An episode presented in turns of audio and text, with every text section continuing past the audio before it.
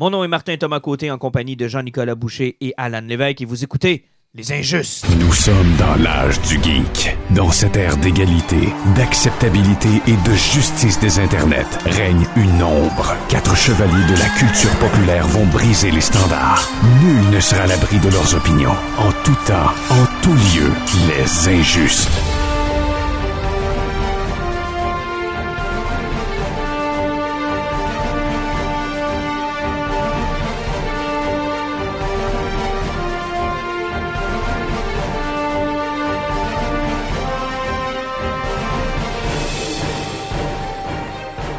Messieurs, bonsoir. Salut! Salut. Euh, il, man- il manque un injuste aujourd'hui. Euh, le coronavirus a frappé le Saguenay. Ouais, effectivement, il a oublié de mettre son petit masque bleu, ça fait qu'il est tombé sur le côté. Oui, il s'est commandé trop de stock chinois puis il a pogné le virus cette semaine. Personne âgée, ça frappe très très fort le virus de la grippe. On ne doit pas se moquer de ça, les gars. Non, mais euh, Patrice, effectivement, qui est sur le carreau, on va dire ça comme ça. Puis, euh, de par la configuration de, notre studio qui est pas très grand, puis qu'on se côtoie comme tout pas mal, on sort d'ici avec euh, pas mal la sueur de tous les deux autres, de tous les autres qui, qui nous accompagnent. On a pris la, ben, il a pris la décision de pas nous, euh, nous contaminer, puis on va le remercier pour ça. Honnêtement, j'ai moi-même un petit début de rhume, puis j'ai comme pas le goût que ça vire en grippe. C'est comme si on se frenchait une heure non-stop, toute la gang. là. Non, ça c'est ton fantasme, c'est pas pareil. Ah, Il faut, faut différencier les deux, Je regarde- je Euh, regardais pour mon poison. Là, tu peux le garder pour ton poison ou encore tout à l'heure quand tu vas encore une fois me barrer le chemin quand je vais vouloir quitter le studio en essayant de m'agresser sexuellement. Hashtag MeToo ici. Donc, euh, il nous manque euh, Patrice qui va être de retour dans les deux prochaines semaines. faut dire que l'actualité a roulé beaucoup, beaucoup, beaucoup, beaucoup. D'habitude, on, est, euh, on se fait des gros sujets puis on dérape des 20 minutes sur des sujets bien précis. Mais là, il y a eu tellement de stock, puis c'est toi qui me le faisais euh, remarquer, Alan, ça a déboulé rapidement en début d'année. D'habitude, c'est plus tranquille, mais là, c'est ça arrête plus. là. Dans les deux dernières semaines, euh, il y a eu beaucoup de, de petites nouvelles, Des, projets, des projets qui se mettent en branle, qui sont en pour parler. Mais encore une fois, on est qu'à checker ce qui se passe avec des films comme Uncharted, ben, E-Man et compagnie. Là. Il- il peut- c'est des ébauches pour si jamais quand elles vont être cancellées ou si ça va avoir lieu, sauf que ça a beaucoup bougé depuis deux Ben, semaines. ça bouge énormément. Puis il y a, des, euh, y a des, des studios aussi qui sont un peu sur la pointe des pieds. On pense au changement que Disney a fait avec 20th Century Fox, qui ne s'appelle plus maintenant 20th Century Fox. C'est la 20th Century. Euh, avec euh, Searchlight euh, chose. moi, Searchlight qui est devenu juste Searchlight, je pense, une chose comme ça. Puis en matière de cinéma, ben là, ça va commencer peut-être à bouger un peu plus. La semaine prochaine, ce sera Birds of Prey, fait qu'on en reparlera assurément dans le prochain podcast. Tu as un petit hype sur ce film-là ou ça vous intéresse pas pantoute, pantoute? Moi, j'ai un hype. Ben, en fait, j'essaie de pas en avoir. là. Je me- J'y vais en me disant ça risque d'être la merde. Ça semble vraiment être le dernier film du Snyderverse. Donc, euh, je vais prendre ce qu'ils vont nous donner. J'ai bon espoir que ce soit le fun. Mais non, je te mentirais, je te dirais que je suis super hypé par le film. Par contre, je pense qu'il y a une y a belle opportunité d'avoir du fun. Alan, toi, bouffe. Ben, je vais aller le voir. Euh, j'ai pas vraiment de hype parce que ça a tellement de l'air cheap que j'ai l'impression que même si le film est fun, le côté cheap, je serai, je serais pas capable de le lâcher. Je, je sais pas, moi, c'est drôle. La, la réflexion que j'ai est entre vous deux, tu sais, dans le sens où toi, tu dis que c'est le dernier du Snyderverse. Moi, je pense que c'est déjà exclu, là. Tu sais, ils, ils- Ben, ils ont repris l'actrice parce qu'elle était C'est populaire. ça, là. exact. Parce mais que- tu sais, elle a encore le même look. tu sais, Au niveau Oui, de l'esthétique, ils vont garder encore les. tu sais, Ça me fait penser un peu à ce qu'ils ont fait avec Deadpool. tu sais, Ils ont gardé l'acteur, puis ils ont rechangé la franchise, puis merci, bonsoir. Puis tu sais, ça, ressemble un peu à ça. J'ai l'impression que les liens avec le Schneider Universe, il n'y en aura pas bien gros. Euh, c'est la Deadpool féminin. Fait que, tu sais, est-ce qu'ils vont l'assumer à 100% ou ils vont vouloir encore, genre, nous faire une histoire très brodée avec quelque chose de. D'après moi, c'est déjà assumé. On voit dans la bande-annonce qu'elle s'adresse aux spectateurs. Tu sais, le, le film s'appelle L'histoire D'émancipation. de Harley Quinn. Puis pendant la narration, elle s'adresse aux spectateurs. Elle brise déjà le quatrième mur, ce qui est normalement le. Ouais, normalement un indicateur. Puis je suis un peu comme Alan, c'est-à-dire que l'aspect cheap me fait peur. C'est-à-dire que là, OK, on donne le green light au projet, faites-le pareil, mais tu sais, faut que ça nous coûte le moins cher possible. Est-ce que ça va affecter le fun qu'on va avoir? Tu sais, c'est des choses, c'est- drôle, c'est des questionnements qu'on avait avec certains films qui sont sortis auparavant, puis finalement, on est sorti quand même avec euh, une bonne impression. Tu sais, moi, je me rappelle de, de Venom, on n'était pas tendre envers Venom avant de le voir. Là. Puis malgré ses défauts de réalisation puis son histoire entrecoupée, On là, adorait ça. on a eu du fun. là. On est sorti de là, puis on a fait comme, hein, c'était vraiment plaisant. Tu sais, on n'a pas fait comme. Ben, Alors- à, à peu près comme Suicide Squad avant les 30 dernières minutes du film.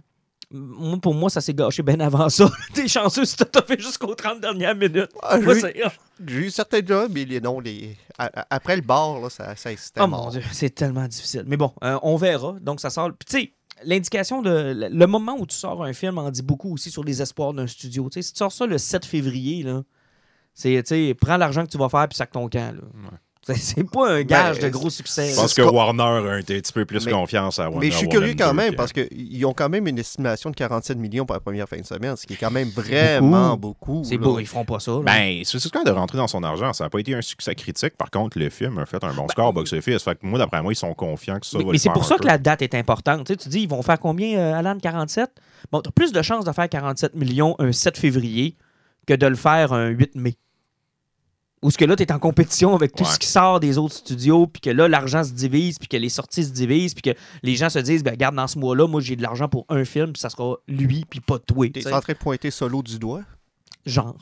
Mais euh, garde, on, on verra en temps et lieu, c'est la semaine prochaine et on y sera. Sinon, on va se faire. Et on ramène le segment Flash News à la demande de Alan et je trouve que c'est une excellente idée. On avait perdu le réflexe de le faire. Ben, c'est parce que en, ayant perdu ce segment-là, on s'est un petit peu désorganisé. On, on avait oublié le bout où on prenait des notes puis qu'on faisait un petit peu de recherche. Et le fond, que on était plus assidus. Oui, mais pas juste ça, on suivait des dossiers aussi. Ouais. quand le dossier aboutissait, ben, on pouvait dire on en avait déjà parlé, puis ça nous permettait d'aller plus loin.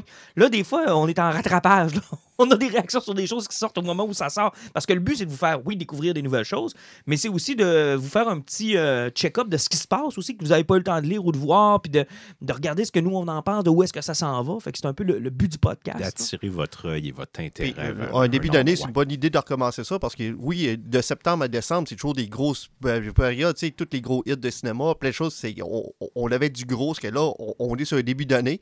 C'est qu'on on, on va recommencer à faire un petit segment qu'on avait du bien du fun à faire dans le temps. Puis on commence avec Obi-Wan. On va se faire un petit bloc Star Wars parce que dans le monde de Star Wars, ça a énormément bougé.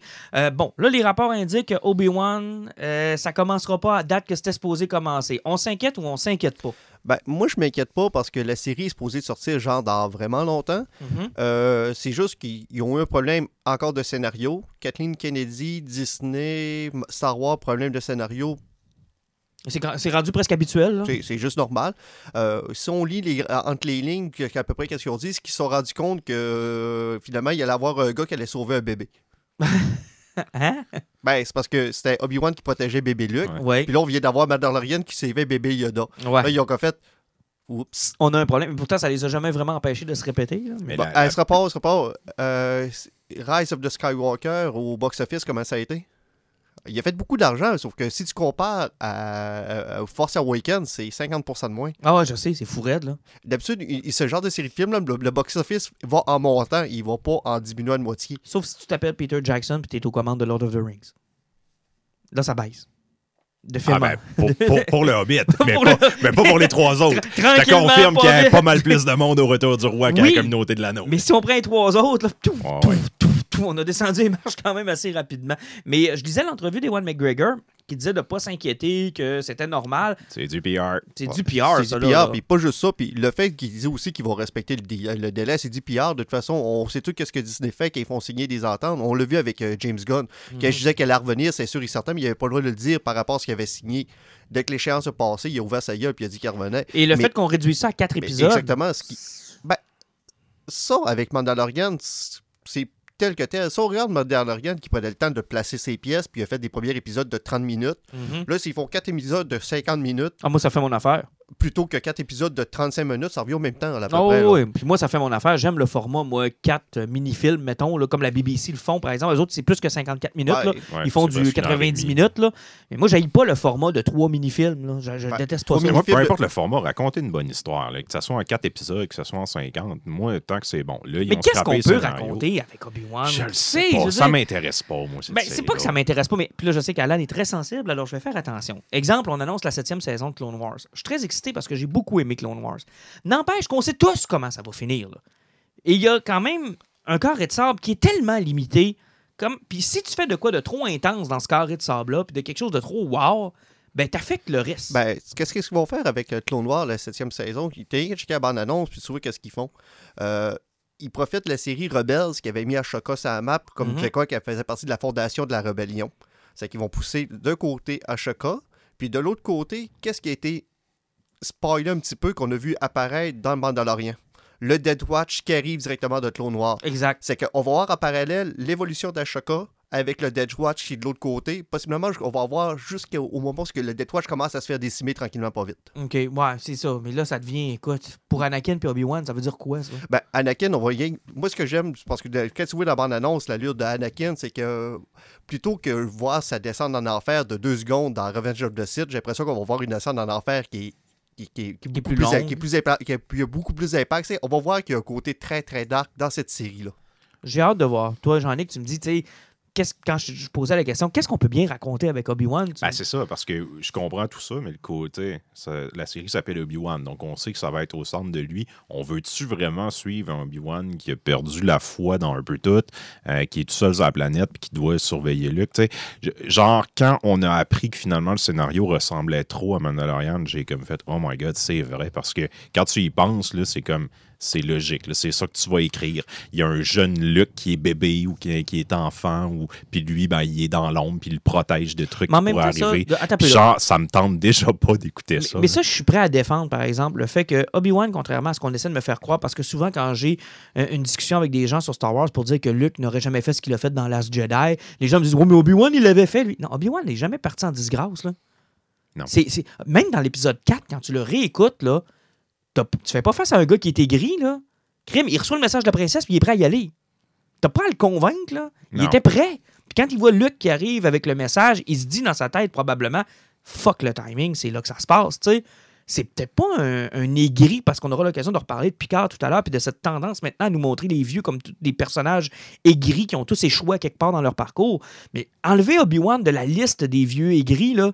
Ben, oui, il a échoué. Il a réussi à protéger Kid, mais on s'entend que. Oui, mais je veux dire, il était. Il était... Oui, mais il était en, marge de la République. Excuse-moi, il, il, a quand même crissement torché Anakin. C'est juste qu'il l'a pas achevé parce que c'était contre sa religion, c'était contre sa valeur, mais il avait torché en sacrement.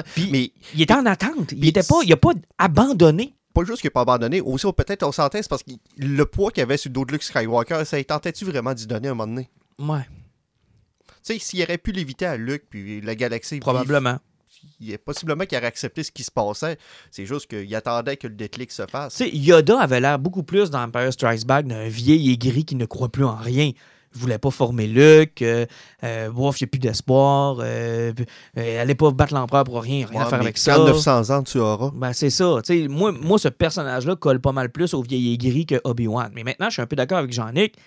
Du moment où il est sur Tatooine, puis il doit pas trop s'écarter parce que c'est un ermite.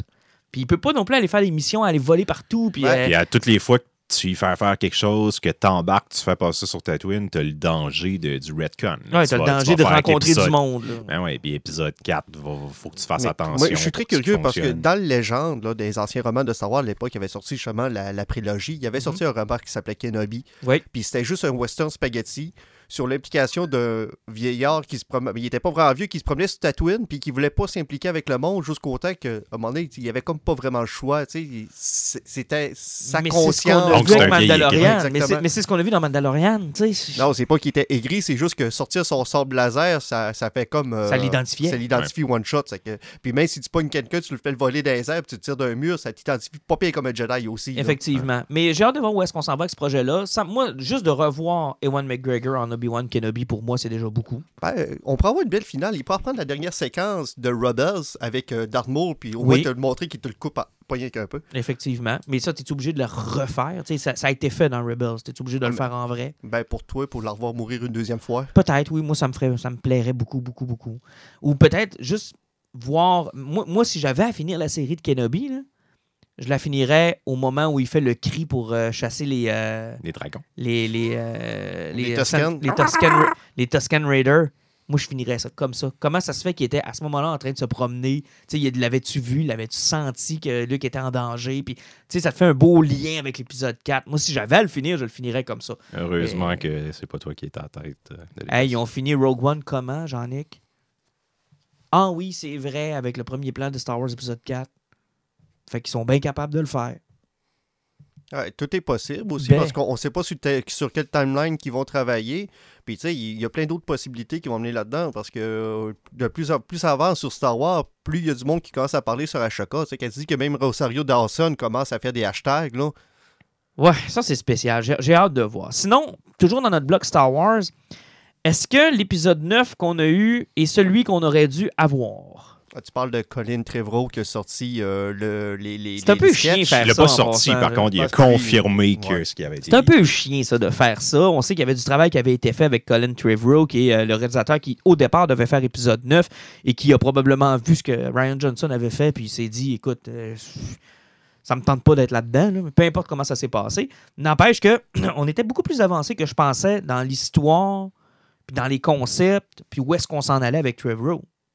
Il y avait. Pour chaque bonne idée qui marchait bien, il y en avait peut-être deux qui marchaient plus mal dans son. Mais ici, ça peut pas être pire que dire il y a un film eu de, Sky- euh, de, de Skywalker, tu sais, où ce que ça fonctionnait sur certains points, mais euh, c'était tellement maladroit que, c'était ça. Mais c'est spécial parce qu'il n'y a pas plus longtemps que euh, le podcast qu'on a fait, je pense, sur Star Wars, je vous ai dit, je serais curieux de voir la véritable suite de Last Jedi parce que pour moi, je considère que Rise of Skywalker n'est pas une suite de Last Jedi, c'est une suite de Force Awakens. C'est, les deux fonctionnent très bien ensemble. C'est plus. euh, il fallait qu'on fasse un film, puis euh, il y avait des personnages. Mais on, on en a parlé euh, quand même pas mal de ça. Vous êtes-tu capable de donner des exemples de c'est quoi les gros changements? là? Je les connais, mais pour qu'on en parle Ben, euh, peut-être rapidement. De un, c'est parce qu'il il, il- il retconne directement ce qui s'est passé avec The Last Jedi. Ça fait que c'est vraiment. Ils sont tous écrasés.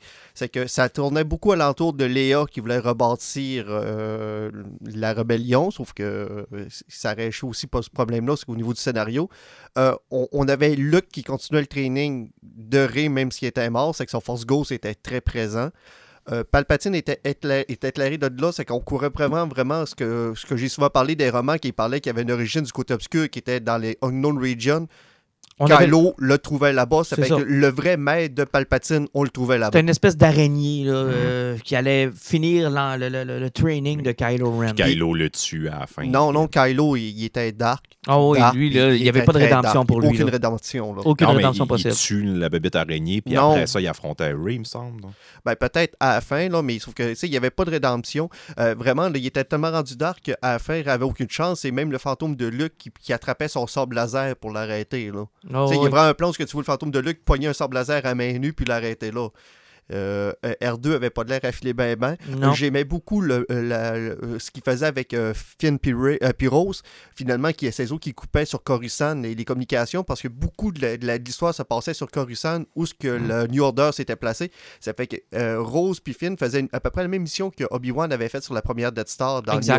C'est que les autres, il fallait qu'ils fermaient un beacon, un beacon dans les sous-sols de Coruscant. Puis il ça, fallait qu'il lance un message de Leia, je pense. un message de Léa.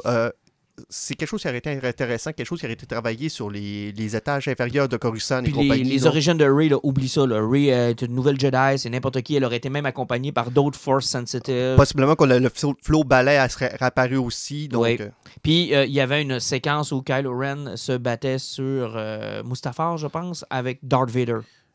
Oui, Ouais, effectivement. ça, je l'avais il, lu, y avait, il, y ouais. avait- il se battait contre un For- un Force Ghost. Un Possiblement, Force pour, Ghost, pour- un genre de caverne, là, Ben, un peu. euh, Ben, possiblement, c'est pour finaliser sa descente vers les enfers. Ça fait Mhm. que battre son, son, son, son- son opposé qui l'empêchait d'évoluer.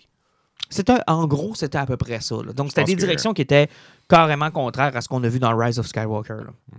Où, où mais je suis d'accord avec Alan, ça crée des affaires intéressantes, puis d'autres, probablement pas non plus, puis il y aurait eu le problème de Léa pareil. Ouais, mais la, seule chose que moi je trouvais intéressante, c'est que je, je pas la twist dans Last Jedi à propos de Rey, qui se veut, garde, es-tu obligé d'être connecté à quelqu'un? Elle peut-tu juste être awesome? Elle peut-tu juste être cool, venir de fuck all, on s'en calisse, elle est juste bonne, elle est juste forte. Mais je suis d'accord avec euh, ce qui est arrivé dans Rise, c'est que Abraham, c'est pas ça qu'il a planté dans Force Awakens. Tranquillement, Il tu nous es en l'a- train de revenir à, Non, mais il nous l'a jou- il nous l'a la joué. Jedi. Tu sais, non, c'est que la liberté que Last Jedi a prise euh, était pas là dans Force Awakens. C'était déjà pas ça. Déjà, on sentait qu'il voulait pas s'en aller là. C'est de valeur parce que là, on a ben, la fille de Palpatine qui, à cette heure, porte le nom de Skywalker. Ben, il y a un gros avantage. Il faut se dire que grâce à cette série de trois films-là, la prélogie, on trouve que c'est une histoire coréenne qui suit. Et ce qui est plate pour la prélogie, c'est qu'il n'y avait pas le choix, il y avait une destination. il n'y avait pas le choix. Ils ont comme vraiment, tu sais. Il savait où il allait Ils atterrir. savaient où qu'ils s'en y En tout cas, pas, euh, on n'a pas fini de parler de Star Wars, ça de l'air. Non, puis euh, tiens, peut-être juste en terminant, on a parlé de Clone Wars rapidement, la septième saison. Est-ce que ça va être suffisant pour me réabonner à Disney Je ne le pense pas. Ben, je vais attendre que la saison soit finie au grand complet, puis je vais en profiter pour écouter la deuxième saison de Résistance et Clone Noir en même temps. C'est que je vais avoir deux séries de Star Wars à écouter one shot. Probablement ce que je vais faire. Puis dans le monde des jeux vidéo, tu me parlais de Night of the Old Republic. euh, J'ai jamais joué. ça, c'est vraiment les, les jeux qui ont mis Star Wars sur la map, euh, qui étaient faits par BioWare à l'époque.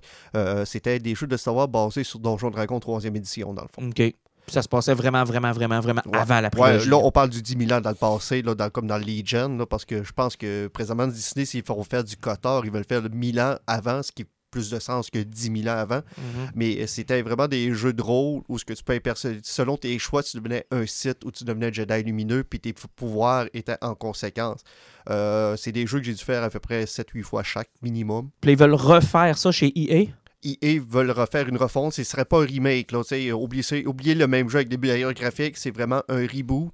Possiblement qui suivrait, qui mettrait les pions de Disney sur le ce- cet univers-là. C'est pour moi ce qu'ils vont faire et ça, ils vont tester la réception du monde sur le Old Republic pour voir s'il y a des films qui pourraient suivre par la OK. suite. Puis je suis pas un joueur euh, de jeux PC, là, mais je peux vous dire, pour être euh, connecté sur cette communauté-là, là, c'est souvent reconnu comme un des meilleurs jeux de rôle américains de cette époque-là.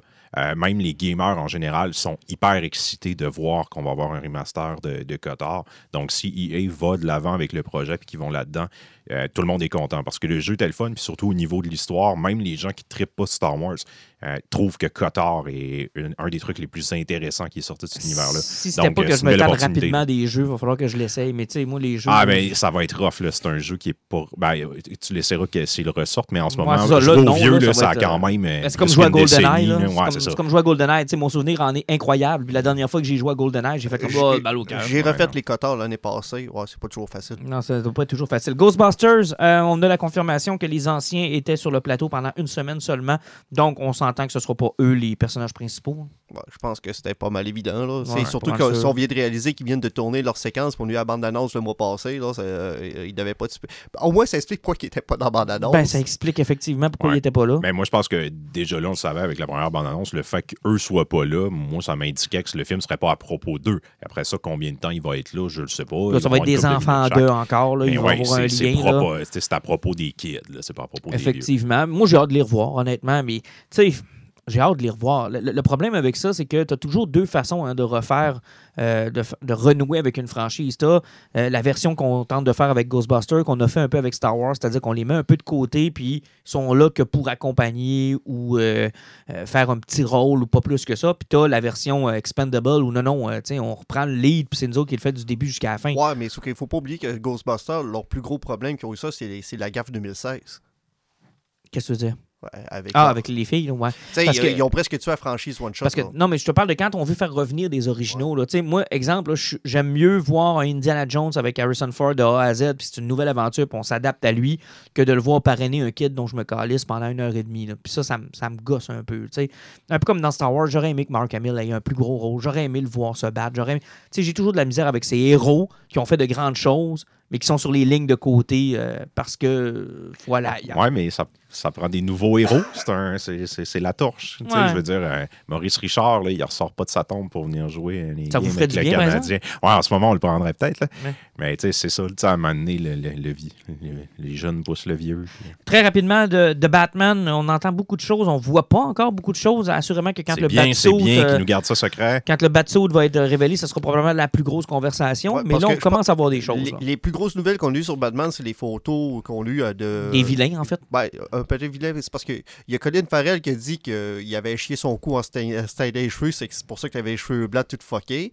Puis euh, il y a l'autre affaire qui est sortie, c'est qu'à un moment donné, il a fait une entrevue, puis pendant dans son dialogue qui jasait, c'est qu'à un moment donné, il, il parlait du scénario qu'il n'avait pas le droit d'en parler parce que c'était un sujet qui était très hoche-hoche, donc un sujet qui était très silence-silence. Et est-ce que là, il a utilisé l'expression anglaise hoche-hoche ou il a fait une directe référence au magistral travail de Jeff Ben, Loeb et Lee? Hoche, tu le dis une fois. Ouais. C'est comme que tu Non. dis chute à Non. quelqu'un. tu C'était hush hush, là, c'est comme une expression. Il y a même dans la comptine hush, non? ouais.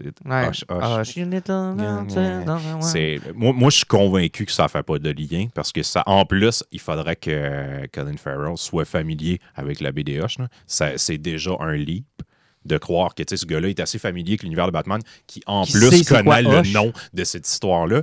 Puis Ben, je suis pas ah. sûr que Hush, tu sais, pour un, mettons, un reboot ou une nouvelle interprétation, je suis pas sûr que ce soit l'histoire parfaite pour être adaptée. Mais à, ma- penserais à la défense de la théorie, Jean-Nic, quand tu veux une bonne histoire qui fonctionne avec beaucoup de vilains, parce que c'est ce que je comprends, moi, du prochain Batman, c'est qu'on n'aura pas un, deux ou trois vilains. Là. Tu fais Long Halloween. On va en avoir plusieurs. Ouais, mais tu peux, tu peux mixer les deux, là. Tu, sais, Ouais. tu peux avoir un mastermind qui est un personnage pas connu, qui contrôle les autres vilains, parce que c'est ça, Hush, là. Ouais, mais on va-tu avoir Poison Ivy qui contrôle Superman? Je penserais pas. Non. Fait que, tu sais, déjà là, tu Ouais, scrapes une de- bonne partie. ben, là. on s'en fout, c'est des adaptations. Arrêtez de vouloir voir là. vos comics en réalité. Ouais, c'est Ah, toi qui fais le lien avec Hoche. Non, mais Moi, tu je sais, te dis exemple, que non, non. mais je te dis, tu sais, exemple, il y a- il y, a des films où on a pris The Dark Knight Returns, puis on a pris des séquences, puis on a pris des inspirations. Ben, parce que- ben, de la même manière que Batman Begins prenait de l'inspiration de Long Halloween. Exact, euh, Mais c'est parce que l'avantage de Hush aussi, c'est parce que le vilain, peux en faire à peu près ce que tu veux. Exactement. Tu on l'a même vu dans l'adaptation animée, qu'est-ce qu'ils ont fait avec. tu euh, Ça, c'était n'importe quoi. c'est n'importe quoi, mais c'est parce que c'est- un vilain que tu peux faire n'importe quoi avec aussi. Si tu veux, selon ton adaptation, c'est une porte ouverte, c'est que tu pas un vilain qui est clair. En tout cas, on va voir où est-ce que ça s'en va. Moi, j'ai beaucoup, beaucoup d'excitation pour ce film-là. J'ai hâte de voir les détails, j'ai hâte de voir le batsuit. Ben, le Batsu, c'est- ce qui va faire une grosse marque. Ben, tu dis ça, mais regarde, et en toute honnêteté, là, Alan, là, je vais être très, très, très honnête avec toi. Là, je déteste, je déteste le Batsuit de la trilogie de Nolan. Je le trouve archi laid, je trouve qu'il est pas beau, il est pas le fun, il est pas cool, mais ça reste les trois meilleurs films de Batman, pareil. Non. J'aimais sa cape. Il y avait ça qui Sa était cape correct. était correcte, mais son casque de moto, là, pas capable. Puis les plaquettes, puis tout, puis je, je l'ai jamais... Puis la gueule de Bale, qui est pas une gueule carrée, tu sais, Batman, a Non. une grosse Ben, j'ai gueule de la misère- carrée. moi, j'ai de la misère avec le design en général. Le même, euh, tu sais, la Batmobile, hein, moi, je la trouve affreuse dans Ah, l'univers je de Nolan. Son Batjet. Non, moi, je veux. Idéalement, j'aimerais une Batmobile qui se rapproche plus de ceux du film de Burton. Puis euh, le premier puis le deuxième sont pas. Je dirais peut-être pas des chefs-d'œuvre, mais moi, c'est des films que j'adore. Puis plus que la trilogie de Je Nolan. Mais dire- le design, là, il est beaucoup plus cool dans les Je films de Burton. dire, que à Nolan. à la shape qu'il a, s'il ressemble pas à Batman Beyond un peu, je vais être un petit peu déçu. Ouais, effectivement. Mais tu sais, on va se le dire, Affleck, moi, était pour moi le costume de Batman de rêve. là. Ouais, Affleck a fait un, un des bons Batman. C'était le, c'était le Batman des comics transposé à l'écran pour Ouais. moi. Maintenant, j'ai hâte de voir euh, Pattinson, euh, Pattinson, Patterson, Patterson, Pattinson. Pattinson, monsieur, euh, monsieur Twilight. Là. Ben, Matt Reeves, Robert Pattinson, le reste du casting, rien que pour ça, on devrait être excité. Tant mieux s'ils réussissent avec le design de Batman, mais rien que pour ça. là, ça- Rapidement, Megaman. C'est quoi, patente? Ils ont fait euh, la Sonic c'est passé, il faut faire Megaman? Ouais, moi, c'est ce que je comprends pas. Ça va être un live action. Ça fait que Oh. Megaman, ça va être quoi, là? C'est parce que, personnellement, en, en dessin, dès que l'air humain, Megaman, j'ai toujours trouvé qu'il était très là, ben, qu'il faisait un petit peu perplexant. Ah ben, il, va, il ressemble à un personnage de Tron. Ouais, un peu, oui. Mais là, c'est le gars qui a écrit le scénario du film de Batman de Matt Reeves qu'on vient de jaser, qui travaille là-dessus, puis ils veulent vraiment faire une adaptation live action. C'est que là, qu'est-ce qui va arriver? Ça va être encore un film pour enfants, possiblement, mais est-ce qu'ils vont vraiment prendre un kid de 12 ans, puis mettre un casque à la tête, puis il va tirer des poids? Mais en même temps, là, je t'avouerais que ça fait au moins 20 ans que ça se discute, puis que à ces cycliques-là, à toutes les quelques années, on a des nouvelles d'une adaptation de Megaman ou d'un. Tu sais, il y avait une adaptation de Tetris qui s'en venait il y a une couple d'années. Oh. Dans l'univers du jeu vidéo, là, c'est à prendre avec des pincettes. Là. Moi, je vais, je attendre qu'on soit rendu plus loin. Là, probablement Ouais. qu'il va écrire un scénario. Ça va-tu aller plus loin que la scène? Puis on a vu ce qui est arrivé avec Sonic aussi. Là. Euh, Eh mon Dieu, oui. mais tu sais, je veux dire, ils, ils vont de l'avant, mais ils ont changé le personnage au complet. catastrophe, là, ça, là. Sauf qu'au box-office, à cause qu'ils ont fait le changement, ça a l'air à vouloir monter beaucoup pour Sonic. Mais l'avantage avec Megaman, là, hein, c'est que tout ce que ça prend pour faire écrouler le projet, c'est un trou. Comme dans n'importe quel game de Megaman, là, dès- au premier trou qu'il y a, t'es mort. Ouais. Puis si t'as pas les lames de scie dès le départ, ça va mal. Megaman 2. Ah, c'est le meilleur. Ah, meilleur soundtrack. Selon moi, c'est le meilleur. Ça fait que film oui, c'est un projet possiblement qu'ils vont finir dans un trou. Captain Marvel, Doctor Strange ont perdu leur réalisateur réalisatrice. Ça veut dire non, quoi? Doctor Strange l'a pas perdu. Ils ont juste confirmé Brother Voodoo dedans. Non, euh, Mais Doctor non. Strange, le réalisateur a quitté. Ah Il y a oui, oui, semaines. il, a, sacré le Oh, camp, oui. lui. Il a claqué à la porte parce que. Je, je trouvais ça drôle que t'en parles pas pour ta raison préférée, pourquoi il est parti?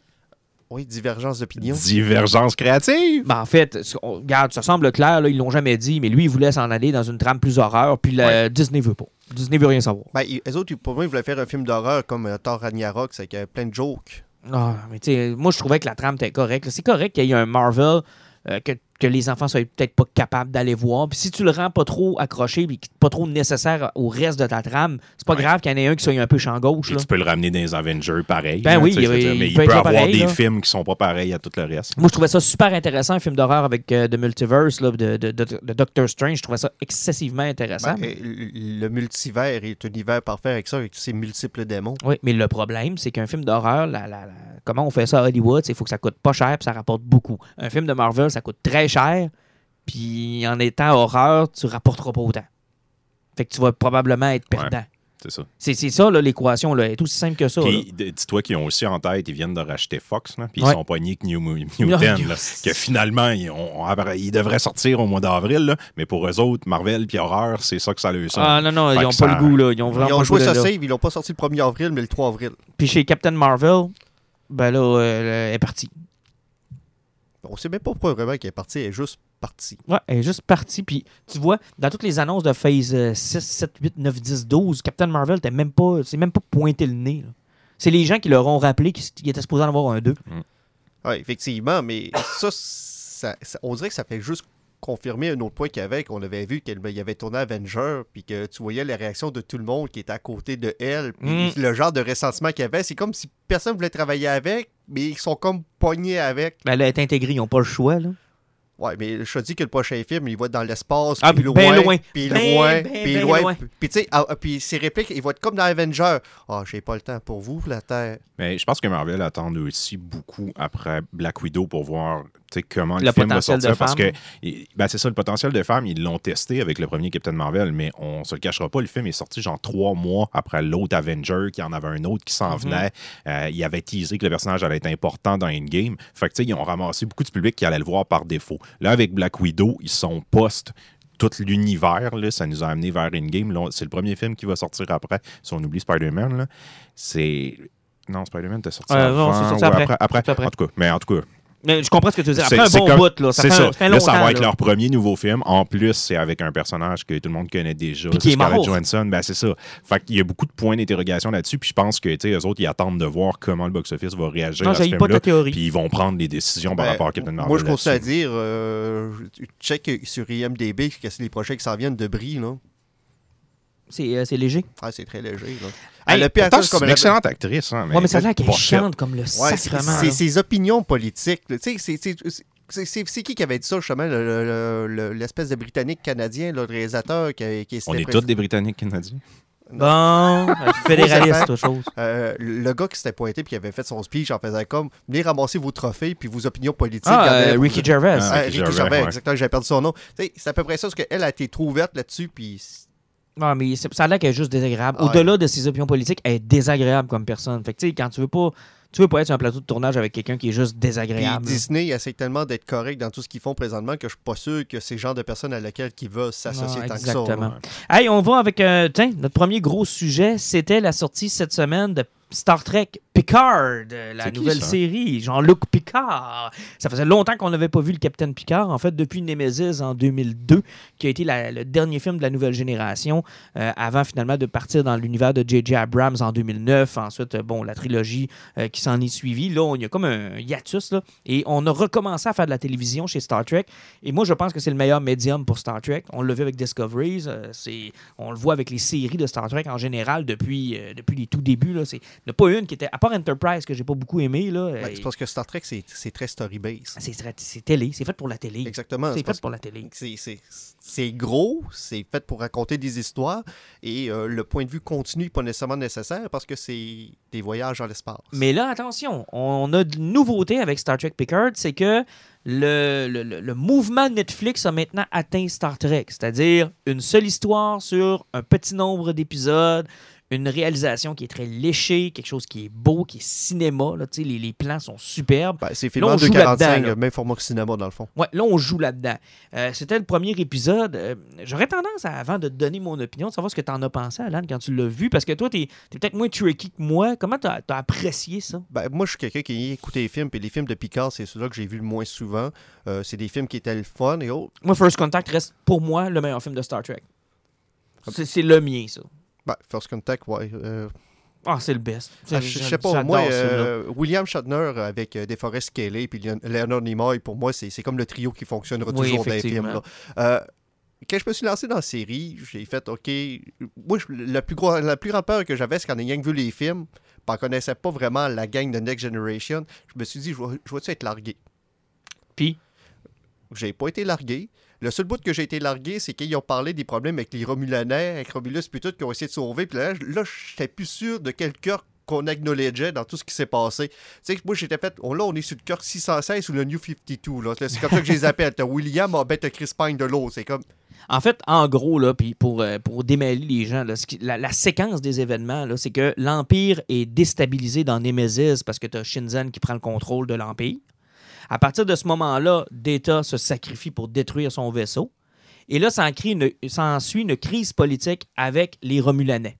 Et à ce moment-là, c'est la BD qui avait expliqué le trou entre le film de Abrams et la fin de Nemesis, où on expliquait que Jean-Luc Picard était devenu euh, un amiral, que Data était devenu le capitaine de l'Enterprise, que Spock avait été nommé ambassadeur pour, euh, régler les problèmes politiques. Mais ce qui est arrivé, c'est la catastrophe de J.J. Abrams, c'est qu'il y a une supernova et là, tout pète. Et à partir de ce moment-là, tout, tout, tout, tout, tout est détruit. Et c'est un peu ce que Picard nous explique en nous faisant du rattrapage depuis ce moment-là.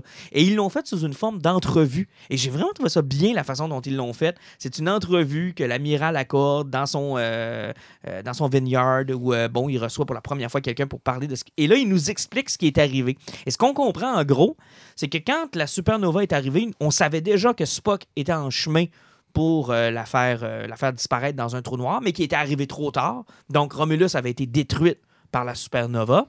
Lui avait quand même fait sa job et avait été avalé par le trou noir. S'ensuit les films de J.J. Abrams. Mais nous, avec Picard, on suit ce qui s'est passé de l'autre bord. On sait déjà ce qui s'est passé quand Spock est rentré dans le trou noir. Ça a refait la, ligne du temps. Et là, on a les aventures de Chris Pike et toute sa gang. OK? Ça, on le sait. Mais nous, maintenant, du bord qui n'ont pas été aspirés dans le trou noir, qu'est-ce qui est arrivé? Donc, on est dans le vrai timeline de Star Trek. On est dans le même. Et là, on apprend que Picard a pris des, euh, euh, Romulanais, a voulu les amener sur Mars pour leur trouver un nouvel endroit où vivre, leur trouver une nouvelle planète. Donc, on voit qu'on essaie de, relo- de relocaliser les, euh, les survivants. On était déjà en approche avec les Romulanais du côté de Starfleet, donc on continue notre travail. Et, pour une, raison complètement inexpliquée, arrivent les androïdes.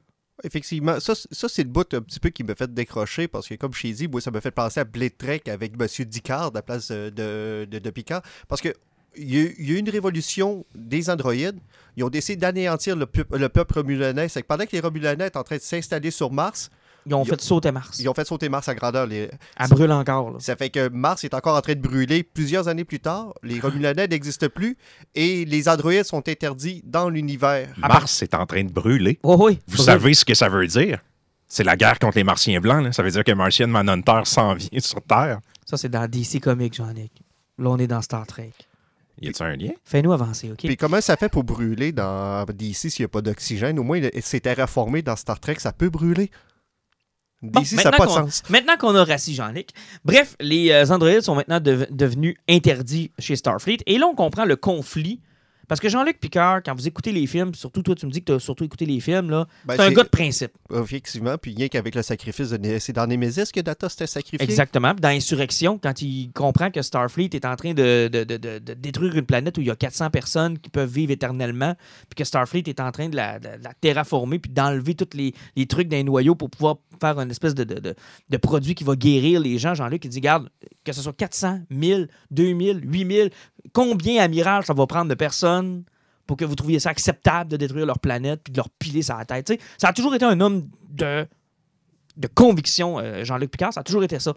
Donc, ce qu'on comprend, c'est que quand ils ont banni les androïdes, lui-même ayant eu une relation particulière avec Data, il prend pas. Ça fonctionne pas. Ça coupe. Et en plus de ça, il avance que Starfleet a abandonné les Romulanais qui restaient. En disant, garde, de toute façon, ils sont presque tous morts. Là. Puis là, garde, fuck off, on, on s'en va de là, on touche plus à ça. Il a compris que Starfleet avait un agenda politique qui représentait pas sa façon de voir. Exactement. Puis que on jouait plus le, le- Starfleet ne jouait plus le rôle qu'il devait jouer. Ça fait que direct en partant, on se pose la question est-ce que Starfleet est corrompu? Est-ce que Starfleet a contrôlé les androïdes? Puis à quel point Est-ce qu'il savait quelque chose que. Est-ce qu'il savait quelque chose ou qu'on savait pas? Ça fait que à partir de ce moment-là, Picard rentre en retraite. Exactement. Et là arrive la petite fille qui recherche désespérément Picard, qu'on comprend éventuellement que c'est une androïde elle aussi. Et là s'ensuit le- l'espèce d'histoire un peu Blade Runner finalement où euh, Effectivement, où ce que Data aurait une fille, ou bien plutôt que c'est il y a eu c'est- des jumelles. c'est son bagage. C'est parce que, en, en quelque sorte, pas longtemps que les andro- avant que les androïdes soient interdits, il y aurait eu une science qui aurait permis de créer des androïdes, mais humains. C'est-à-dire Mhm. vraiment avec un corps humain, il aurait pu implémenter des sentiments plutôt à peu près comme un là. Exactement, c'est des réplicants. C'est des réplicants. Donc, euh, Sauf qu'il y a eu un test qui a été fait, puis, puis c'est possiblement Data qui l'avait fait en créant des jumelles avec son bagage génétique. Exact. Et là, ces deux filles-là veulent entrer en contact avec Picard. Picard décide d'embarquer dans la quête. Parce que s'il y a quelqu'un qui peut savoir ce qui s'est passé avec les Romulanais puis la crise Android, c'est possiblement Data. Exactement. Puis Picard, lui, ben, étant impliqué là-dedans, puis sachant un peu comment ça fonctionne, il se laisse entraîner. Et honnêtement, c'est bien filmé. C'est bien fait. J'adore Patrick Stewart. Moi, je suis embarqué à 100%. Là. On, on vous spoilera pas les 15 dernières secondes parce Non. que c'était Awesome. ouch. C'était awesome. Les 15 dernières secondes de l'épisode, tu fais comme Oh my god, où est-ce qu'on s'en va? Et honnêtement, c'est bien fait. La seule chose que je reproche à Picard, c'est deux choses en particulier. On vient d'en parler. Le fait que c'est très Blade Runner, dans, dans le sens où l'histoire qu'on a, on l'a déjà vu, cette histoire-là. J'ai hâte de voir ce qu'ils vont faire avec. Parce que tu sais, tu peux partir sur les mêmes bases puis décider d'aller complètement ailleurs. Tu sais, Puis des fois, c'est c'est même souhaitable qu'on fasse ça parce qu'on brûle tellement de bonnes idées avec des mauvais films. Mais là, tu sais, on repart avec cette idée-là, puis c'est vraiment dans l'univers de Star Trek que ça va se passer. Ça, je trouve ça très intéressant. L'autre problème que j'ai, puis j'ai hâte de voir les prochains épisodes, voir si ça va se. C'est cette tendance à voir la vieillesse comme l'échec, à être aigri, Ben, c'est parce plus que rien vouloir savoir de Ah, rien. à chaque fois qu'on voit ces héros-là, c'est parce qu'à un moment donné, tu fais comme, hey, jeu de carrière, awesome, awesome, awesome. À un moment donné, tu fais sur un mur, tu fais comme moi, je m'assis puis je pleure. Puis le problème, c'est qu'on n'a jamais vu ce mur-là. On a assisté à l'ensemble de leur carrière. Puis Là, je parle ici des, de, de héros en général qu'on a vu vieillir. Quand on les retrouve, ils sont toujours détruits, démolis. Ils n'ont plus d'idéaux. J'aurais aimé ça, moi, que. la- Puis j'avais. euh, Je parlais avec les gars des Mystérieux Étonnants. Puis tu sais, ils me disaient, ouais, mais en même temps, ça prend une histoire, une intrigue, ça prend un problème. Ça... Ouais, mais j'aurais pas haï ça, moi, qu'on retrouve Picard juste à la retraite. Puis que ça s'est bien fini.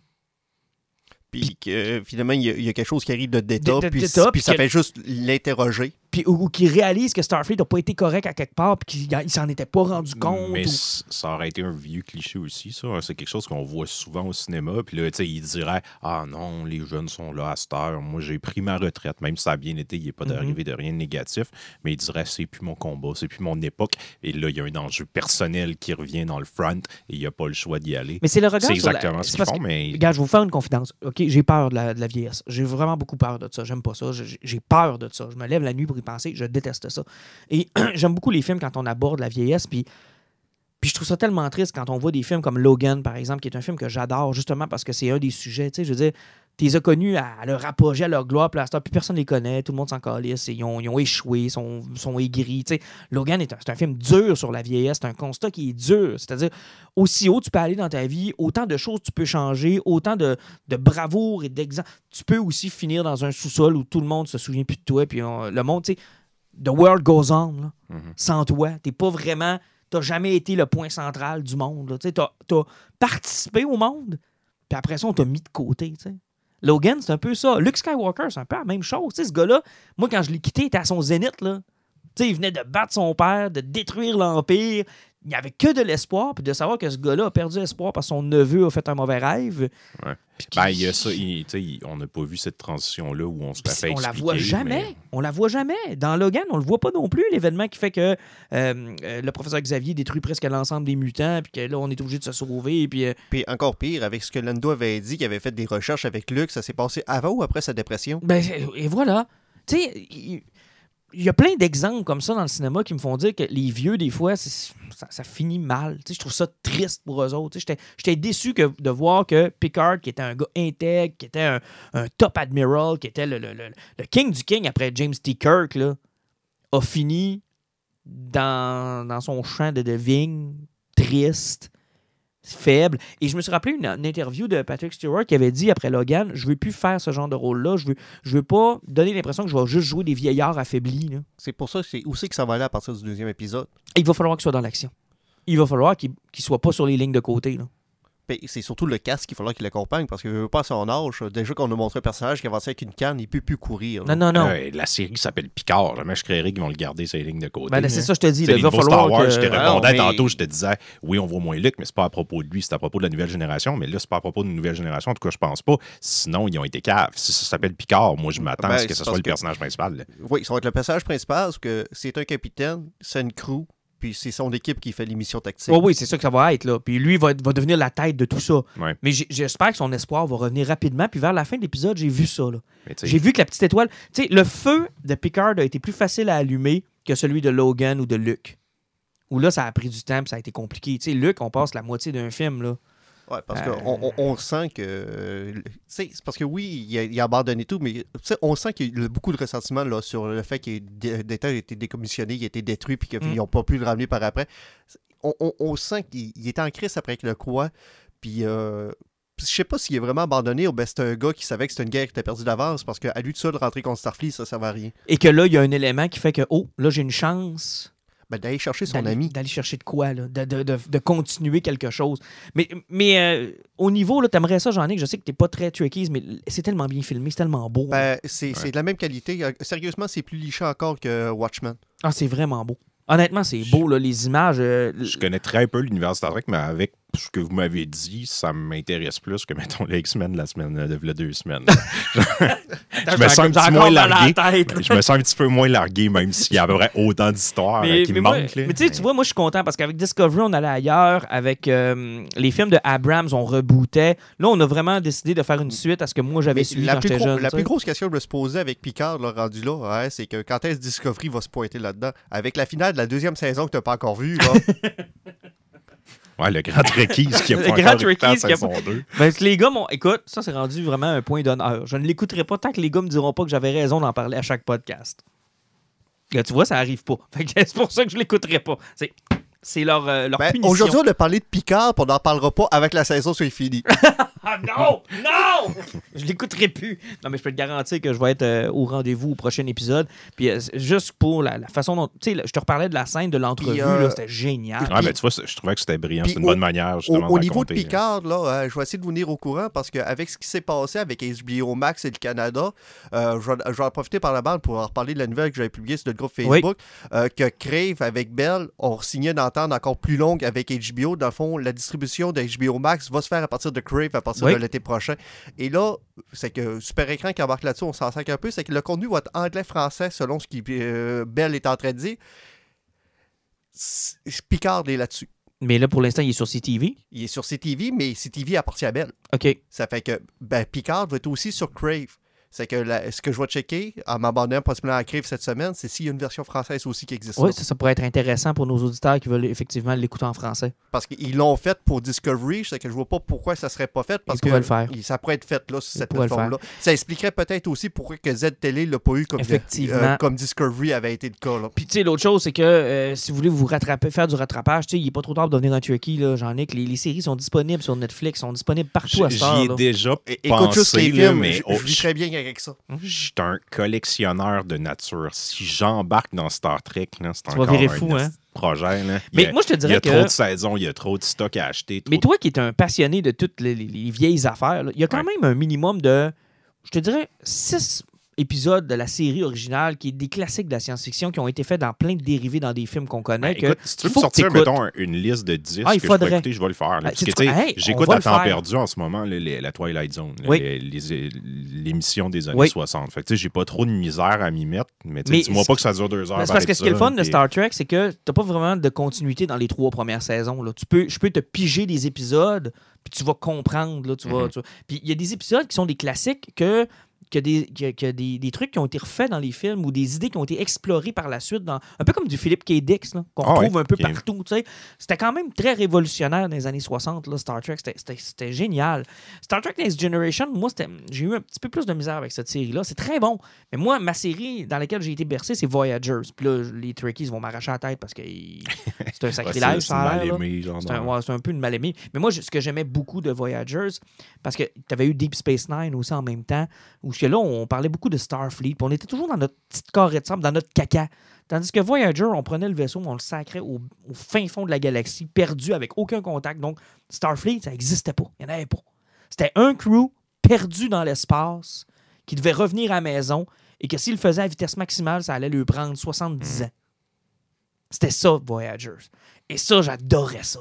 Parce que là, là c'était est-ce qu'on continue dans les conventions, on continue de suivre les règles, on continue de suivre notre rang, on continue d'avoir une hiérarchie, ou on s'abandonne puis euh, garde au plus fort la poche, puis on se. Puis tu sais, là, il essaie de recréer un peu ce- ce- cette atmosphère-là. Puis ça, moi, j'avais adoré ça dans Voyagers. Mais, C'était comme le vagabond, dans le fond. euh, ouais. La série qui a un chien. là. Ouais, il était très loin de chez eux, puis il fallait qu'il repasse tous ses compas moraux en retournant à la maison. C'est ça, Alan, le Voyager, c'est le vagabond de Star Trek. J'ai moins le goût là, de l'écouter. Ouais, c'est. Je te fournirai une liste. euh, Tu m'avais hypé, puis là, Alan vient de mettre un pseudo. Il était trop parti, il fallait que j'arrête ça. Je te ferai pas écouter Voyagers parce que là, il y a une espèce de continuité dans cette série-là. Mais pour les premiers Star Trek, t'as des épisodes qui sont super cool. Puis un peu comme Alan l'a dit, les films aussi, c'est. Surtout Star Trek 5. T'écoutes pas le 1, en fait. Ben, Est-ce quelqu'un qui a écouté le 1 Ben, il faut que tu skippes le bout de ce qui présente le vaisseau, que ça fait. Non, Non, non, faut que tu le skippes au complet, c'est tellement plate. Ça un film dure de- 22 minutes, ça? C'est un film de chaises. Tout le monde est sur des chaises pendant genre une heure et demie. Pas pire que Star Trek 5. Il- Le film au grand complet était tourné sur le cockpit. Puis la seule fois qu'ils ont sorti, c'était sur un plateau à trois étages avec de la fumée. Ah, le 5, c'était terrible. C'est lui qui parle avec les baleines, ça. hein? Non, Non. ça, c'est le 4, ça. Ça, c'est terrible. le aussi, cinquième, ça. ils ont fait le film avec 50 000 piastres. Ouais, c'est terrible. C'est pourri, pourri, pourri. Mais euh, Star Trek euh, Wrath of Khan, Search for Spock, euh, le 6 qui est, une, qui est incroyable, qui Ben, est un de mes préférés. Ben, le 6, c'est- c'est c'est parce que c'est- ça a été le film qui a plus marqué Star Trek, parce que c'est le film qui a mis la fin à la guerre Klingon. Oui, puis c'était le. Ben, en fait, c'est sorti dans le même temps où on, on venait de gagner la guerre froide. La guerre froide se terminait au moment où on faisait le film. Je vais vous faire une confidence. là. Quand j'étais jeune, là, donc à peu près 5-6 ans, là, il y a deux choses qui me terrifiaient. Chucky, je me réveillais la nuit pour y penser, puis le verre qui rentre dans l'oreille que de Khan Khan. met Ah! dans Star Trek Ça, c'est 2. terrible, ça. Cette scène-là, là, ça fait tellement longtemps qu'elle est avec moi. C'est terrible, cette scène-là. C'est Euh, un des seuls films que j'ai vu de Star Trek, le deuxième. Effectivement. Non, non, c'est terrible comme scène. Là. Ça fait déjà un moment que les euh, nommés sont sortis pour les Oscars. On a eu entre-temps les Golden Globes. Euh, on a aussi l'autre prix, euh, Alan, euh, là, je te, je te vise, là, euh, tu sais, celui des... euh, Les Razzies, Non, non, non, pas les Razzies. Celui qui récompense là, les de réalisateurs et autres. là. Il y a ça aussi qui donne des fois une indication pour qu'est-ce qui va gagner aux Oscars. Là, je te vois les yeux de poisson rouge. C'est pas je SAG ou whatever. Yeah, American notre, Guild notre- Awards. notre invité va pouvoir nous, euh, nous dire ça tout à l'heure. Mais bref, euh, on va s'intéresser un peu au monde des films. Et quand on parle de films, ben il y en a juste un qui nous vient à l'esprit. C'est Jean-Michel Goyette du groupe La Passion du film qui est avec nous. Jean-Michel, hello! Hey, salut les boys, ça va bien? Et ça va super bien toi-même. Oui, oui, ça va super. oui. Euh, écoute, euh, c'est quoi qu'on cherchait, là, l'autre prix qui est euh, entre les Golden Globes puis les, les Oscars? Ben, en fait, c'est ça, il y a chaque, chaque association là, de, de- en fait, de travailleurs dans l'industrie du cinéma. là. On appelle ça les guildes. Fait qu'en fait, t'as la guilde des producteurs, t'as la guilde des directeurs, t'as la guilde des, des directeurs photo, ainsi de suite. Là. Fait que, en fait, là, ils n'ont pas tous été, ils ont pas toutes fait leur cérémonie, là, mais par contre, il y en a plusieurs là, qui ont, en fait, qui ont fait leur gagnant là, dans les, dans les divers, euh, divers métiers là, du cinéma. là. Si on regarde, euh, bon, on va y aller tout de suite avec la grosse catégorie avant d'y aller en, en détail dans le reste. Là, on regarde la catégorie du meilleur film. Est-ce que euh, dans la liste qu'on a pour toi, il y a des surprises et des favoris? Là? Mettons qu'on les divise en deux.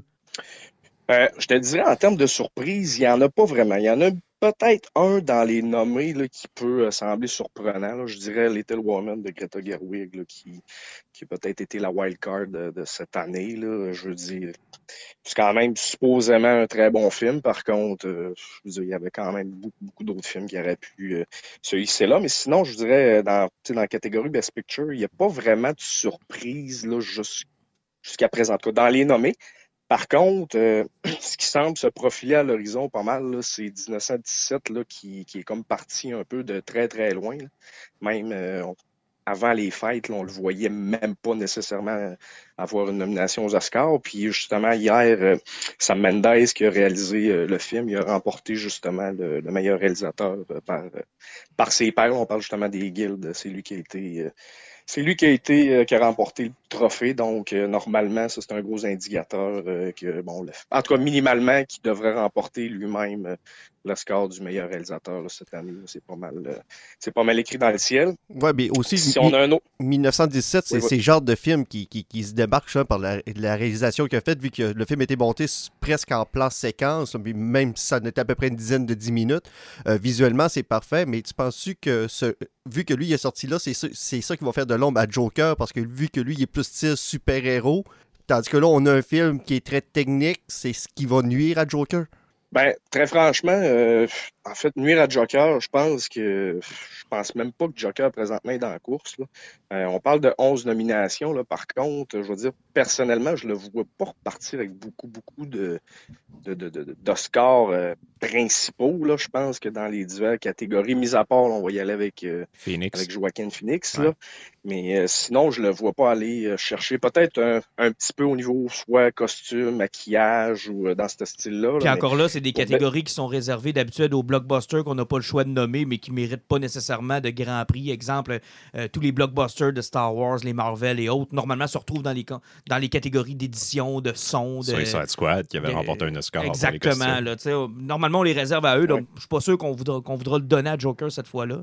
Non, je pense pas. Euh, Il y a peut-être au niveau de la soundtrack aussi là, euh, Mhm. qui pourrait peut-être créer une surprise, mais sinon, euh, je pense pas que je pense pas que 1917 va nécessairement faire de l'ombre. Je pense qu'il se démarque, euh, comme Alan le disait, par tous les éléments techniques. Là. Euh, on va dire le faux plan séquence. Euh, justement, on parle de, de, de Roger Dickens là, qui, euh, bon, en fait, a été pas dire boudé par l'Académie pendant plusieurs, plusieurs années, là, mais on s'entend que c'est pas mal une des sommités au niveau de la direction photo. Puis euh, cette année encore, euh, je pense qu'il y a de très bonnes chances avec 1917 de remporter le score du la meilleure direction photo. Puis justement, le- la guilde des directeurs photo, hier, ils ont remis le prix justement à Roger Dickens pour 1917. Mais Dickens, il avait Bon. gagné il y a deux ans pour Blade Runner 2049 ou. euh, Ouais, exactement. Euh, écoute, euh, même si tu oh, ben, l'année passée. Non, l'année l'année passée, c'était Roma. Oui. Puis Ouais, euh, c'est ça. V'là deux ans, c'était ça, c'était Dickens pour euh, Mhm. Eh. euh, Blade Runner 2041. C'est drôle que tu parles de Roma parce que euh, il y a toujours eu le clash entre les blockbusters et les films un peu plus d'auteur ou les films plus techniques. Il y a toujours eu un clash. Les gens ont toujours eu la question mais pourquoi les films qu'on va voir au cinéma, ceux qui sont les plus populaires, ne gagnent pas nécessairement les prix Mais cette année, il s'ajoute un clash de plus, c'est-à-dire non seulement comment se fait-il que les blockbusters ne gagnent pas ou ne se ramassent pas de- de- d'Oscar, mais comment se fait-il que les films de Netflix, qui sont accessibles à tous, sont nommés mais repartent toujours bredouille Il y, a, vraiment une question. Écoute, je pense qu'on est vraiment dans l'année euh, l'année du test pour Netflix. Regarde, c'est le studio qui a le plus de nominations, le 24, euh, puis t'as Sony qui est à 20, euh, juste en dessous. Ils ont, en fait, ils ont deux gros frontrunners qui est Mariage Story puis The Irishman, puis c'est ce qui, démarque un peu euh, la cérémonie cette année, c'est que d'habitude, on a pas mal toujours une course à deux, euh, en fait, pour le score du meilleur film. Mais là, probablement que ça va rouler possiblement à quatre. Mais euh, on s'entend que ça, pour cette année, Netflix a quand même deux bons candidats. Mais oui, effectivement, ça va-tu ça va-tu se résulter avec des Oscars? C'est encore difficile à dire. C'est encore très difficile à Ben, dire. justement, mais on l'avait vu il y a quelques semaines avec le Golden Globe. Euh, Netflix avait vraiment beaucoup quand même de nominations là, puis euh, sont partis euh, assez tranquilles. Non, effectivement. Puis, euh, écoute, ils ont quand même des nominations au niveau des, des, des, des- des acteurs. Là. Je pense à Two Popes là, qui ont eu, euh, Oui. c'est ça, là, des, des nominations pour Anthony Hopkins, puis euh, je pense que c'est Jonathan Price. Oui, exact. Je suis assez Ils sont- d'accord sont avec même présents.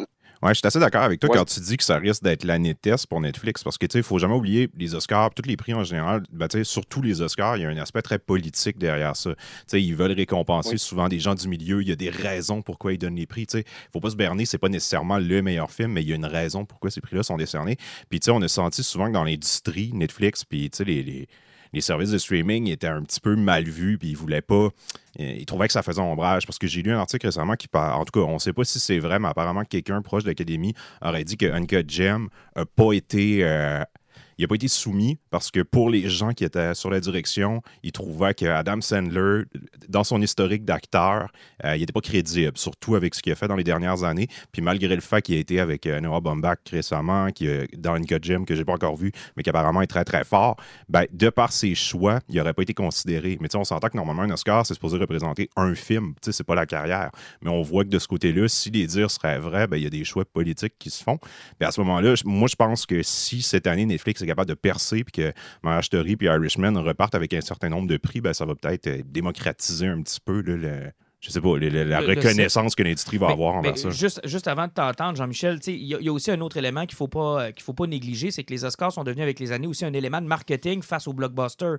Il y a des films qui ont réussi à aller chercher de l'argent ou à aller faire leurs frais parce qu'ils ont obtenu des nominations ou encore parce qu'ils ont gagné des statuettes. Tandis que les Netflix de ce monde n'ont pas nécessairement besoin de cet élément de marketing-là, étant disponible pour tous dans un abonnement, dans un format où faire de l'argent pour eux, c'est un peu encore. euh, c'est difficile de calculer exactement la, la- la- la popularité ou combien fait d'argent un film sur Netflix. Euh, Jean-Michel, sont-tu capable de nous trouver des, des comparatifs? Tu sais, quand on voit quelque chose comme The Irishman, on est-tu capable de savoir euh, tu sais, euh, un semblant de box-office pour se, pour se retrouver là-dedans?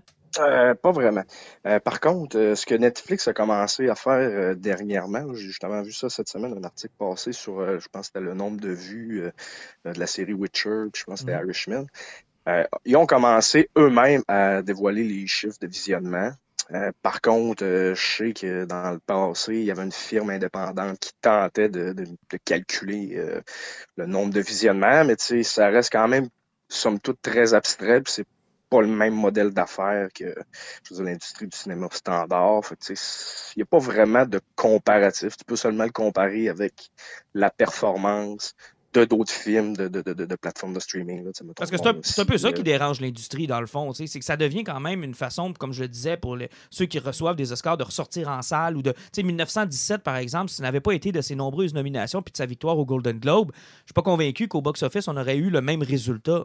Non, non, c'est sûr. Ben, euh, tu sais, comme on, vous mentionnez tantôt, euh, il y a un aspect très marketing euh, euh, par rapport aux nominations. Ça, c'est clair, net et précis. Je veux dire, on a beaucoup de, de, de, de re-ressorties de films, euh, justement, suite euh, soit aux nominations ou à l'approche des Oscars. là. Je pense Parasite, là, justement, Mhm. peut-être en est un bel exemple. Là, où, justement, je pense que le Joker a peut-être sorti en salle Oui. dernièrement. là. Donc, c'est sûr qu'il y a quand même une deuxième vie qui se fait euh, au niveau du box-office puis au niveau des sorties en salle pour euh, ces films-là, justement, qui sont nommés. Puis, c'est un petit peu normal aussi, là. Je veux dire, quand on y pense bien, euh, c'est quand même très prestigieux euh, de remporter un Oscar alors que tu peux être seulement des fois. euh, tu peux avoir un très mauvais film, là. Je regarde en direction de Suicide Squad.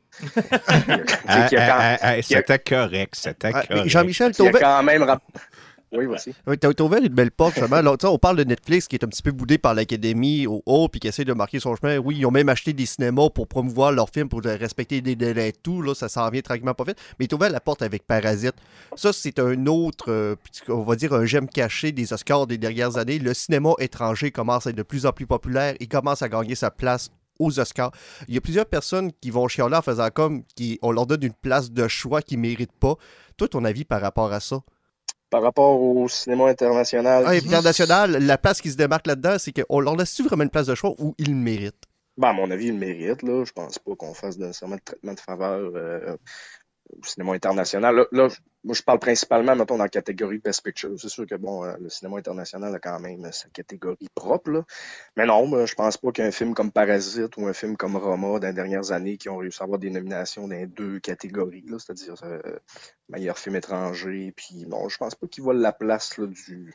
Tu sais, en fait... euh, moi, genre, en fait, je revirais la question de bord. Je me dirais pourquoi il y a une surreprésentation du cinéma américain dans la catégorie Best Picture, si ce n'est pas justement que euh, l'industrie est très centrée sur son propre- Ouais, les membres de ben, l'Académie. américaine. là. Ouais. Je pense que c'est- la, la question inverse qu'on devrait se poser. C'est très, très surprenant de voir justement très peu. de- tu sais, Il y a plein de bons cinémas qui se fait partout dans le monde. Curieusement, je veux dire, ils sont très, très, très peu souvent dans, le, le Bollywood est presque plus gros que Hollywood. Puis, tu sais, mis à part un Slumdog Millionnaire, qui est même pas un film Bollywood, mais qui s'en rapproche, ben, tu sais, Non. c'est ce qu'on est les plus proches de ça. Et- moi, en fait, je me questionne sur la pertinence. Ben, en fait, ça devrait, les Oscars, ça devrait récompenser peut-être que les films américains, puis ils devraient se concentrer sur avoir un, un prix pour les films internationaux, parce que je trouve un peu bizarre que tu crées une... Tu sais, ton cinéma, il est, il est américain, tu crées une catégorie pour films internationaux, mais tu prends un film international, tu le présentes aussi dans Best Picture. Ça veut dire quoi? Tu sais, Parasite devrait-tu être dans les deux? Ça veut-tu dire qu'il y a une sous-classe? Moi, je suis pas à l'aise avec ça. Mais en même temps, moi, dans ma tête, les Oscars, ça récompense pas les meilleurs films. Ça récompense les meilleurs films américains. Je suis pas mal d'accord avec ce que tu dis. Euh, c'est vrai que ça récompense principalement le cinéma américain. Puis, tu sais, on, là, on parle, mettons, de film, euh, film international, là, mais tu sais, on s'entend aussi que le, le- le- cinéma, euh, le cinéma d'animation est très souvent boudé dans la catégorie Ah, Picture. beaucoup, Ouais. là. Très- Beaucoup. Il y a vraiment, vraiment beaucoup de très, très bons films euh, d'animation. Là, cette année, je dirais peut-être un peu moins. C'est plus faible, hein, cette année, dans cette catégorie-là. On regardait. Là, Ouais, ouais, je, comme, euh, je crois que oui, là, cette année. mais tu sais, il y a quand même des bons films, là, mais justement, là, une des, des surprises de cette année, c'est Frozen 2 qui a été. Ouais. Mais c'est quand même intéressant de voir, par exemple, la liste des, no- des de se dire euh, Ah, cool, euh, même si Disney accapare 95% du box-office, il y a quand même un autre bon 5% de films que j'ai pas que- Non, non, non, effectivement. Non, il y a très. Il, y a plein de bons films, il y a du cinéma pour tout. Euh, puis, tu sais, aux Oscars, c'est ça, ça récompense on va dire, ce qui, ce qui est fait de mieux dans l'année au niveau du cinéma. Puis moi, je le dis tout le temps, mais tu sais, les perdants là-dedans, dans ces cérémonies-là, souvent, c'est le cinéma indépendant, Mhm. qui est très, très, très souvent sous-représenté parce que on parlait tantôt un peu de la game politique derrière les Oscars, mais euh, les petits studios, un studio comme A24, là, qui, euh, Eh, depuis les Dieu, dernières années, là, je veux dire, euh, sort des- de la qualité là, comme c'est pas possible. Puis, je veux dire, regarde, cette année, seulement une nomination pour A24 là, dans la, la- la catégorie meilleure cinématographie pour euh, The Lighthouse. C'est très peu. Là. Il y a eu des très bons films là, dans 24 de Farewell, il y a eu Duncut Gem, euh, en Ben, plus de Lighthouse. Que, moi, je te c'est- dirais, ça- le mérite d'être vu presque au très, complet, Très, sous-représenté. Puis ça Ouais. prend énormément de sous pour pousser la candidature des, Entre autres. des, des- des- Fait que c'est- un peu malheureux. Puis il faut le prendre pour ce que c'est. C'est c'est une industrie qui va sur ses propres films, tu sais, au final. Mhm. Fait que, Mais même à ça, ils sont même dans leurs propres films, ils sont pas très bons parce que non seulement ils boudent l'international, ils boudent ce qui se fait dans d'autres studios, mais ils boudent même leur propre blockbuster qui fonctionne bien au guichet puis qui rend les gens heureux en se donnant une espèce de. de- Moi, j'ai toujours pensé que les Oscars devaient être divisés en deux. là. C'est un film qui représente un- un- une cérémonie qui, euh, qui récompense ce qu'on appelle le plus grand public, puis une autre qui va justement servir à nous faire euh, connaître des films qu'on n'aurait peut-être pas vus parce qu'ils ne sont pas distribués de la même façon que les blockbusters. tu sais. Moi, je pense qu'il y a de la place pour deux galas tant qu'à moi. Ouais. là. Ouais, ben, c'est- sûr, en fait. Là, tu sais, euh, le- le- on s'entend que le cinéma à grand déploiement va probablement être plus, plus boudé. Mais tu sais, je regarde les nommés cette année, puis c'est du cinéma accessible. là. Ford versus Ferrari, c'est super accessible. Irishman, euh, euh, Jojo Rabbit, euh, Joker. 1917, Once- Je- tu sais, c'est c'est du cinéma. C'est pas du cinéma à grand déploiement comme on le Mais c'est du cinéma grand public. Bon, on a vu pire que ça dans, dans certaines années. là. On a déjà vu pire que ça avec des noms. On a fait. hein? Comme le patient de lait. Genre. Mais euh, avant de se laisser, euh, Jean-Michel, je serais euh, curieux de, te- de- dans les grosses catégories d'avoir tes, tes prédictions, puis qu'on va te les faire jouer une fois que le, le- une fois que le gala On va te donner ton score après. On va te donner Ça, ton score. Ça, ça, c'est chiant, mais je, je vais commencer avec les, les quatre catégories que je suis pas mal sûr que je vais, je vais frapper dedans, là, parce que on a pas mal un quatre looks dans la catégorie d'interprétation. OK. Joaquin Phoenix pour le Joker, Oui. c'est pas mal sûr. Après ça, au niveau euh, d'interprétation féminin, ben René Zellweger dans Judy, je suis pas mal sûr que ça va être ça aussi. Euh, meilleur second rôle féminin, euh, Laura Dern pour Mariage Story. Puis euh, Brad Pitt dans Once Upon a Time in Hollywood. Ah oui, tu penses que Brad. Pitt part avec? Ah, ben écoute, euh, les, les, les quatre que je viens de te nommer là, euh, ils sont repartis là, justement au Screen Actor Guild Award avec les, avec, avec les, les, honneurs. Fait que, ça suit pas mal, je te dirais, les, en fait, là, les, les Oscars. Fait que là, si on y Sinon, va dans, dans meilleur film puis meilleure réalisation. Ouais. Euh, meilleure, meilleure réalisation, c'est sûr, c'est Sam Mendes. Euh, je regardais justement les statistiques, là, mais je pense là, dans les je pense dans les 50 dernières années, là, au niveau du, euh, du directeur, euh, lorsqu'il va rencontrer, euh, remporter le directeur Guild Award, je pense c'est une affaire comme 90% du temps, ça se résulte avec un Oscar. Fait que Ok. Sam Mendes, euh, c'est pas mal sûr. Best Picture, là, je vais être franc avec vous autres, que, c'est ça, cette année, on a une course pas mal à quatre avec, euh, c'est ça, Irishman, Once Upon a Time in Hollywood, 1917, il commence à se démarquer un petit peu plus.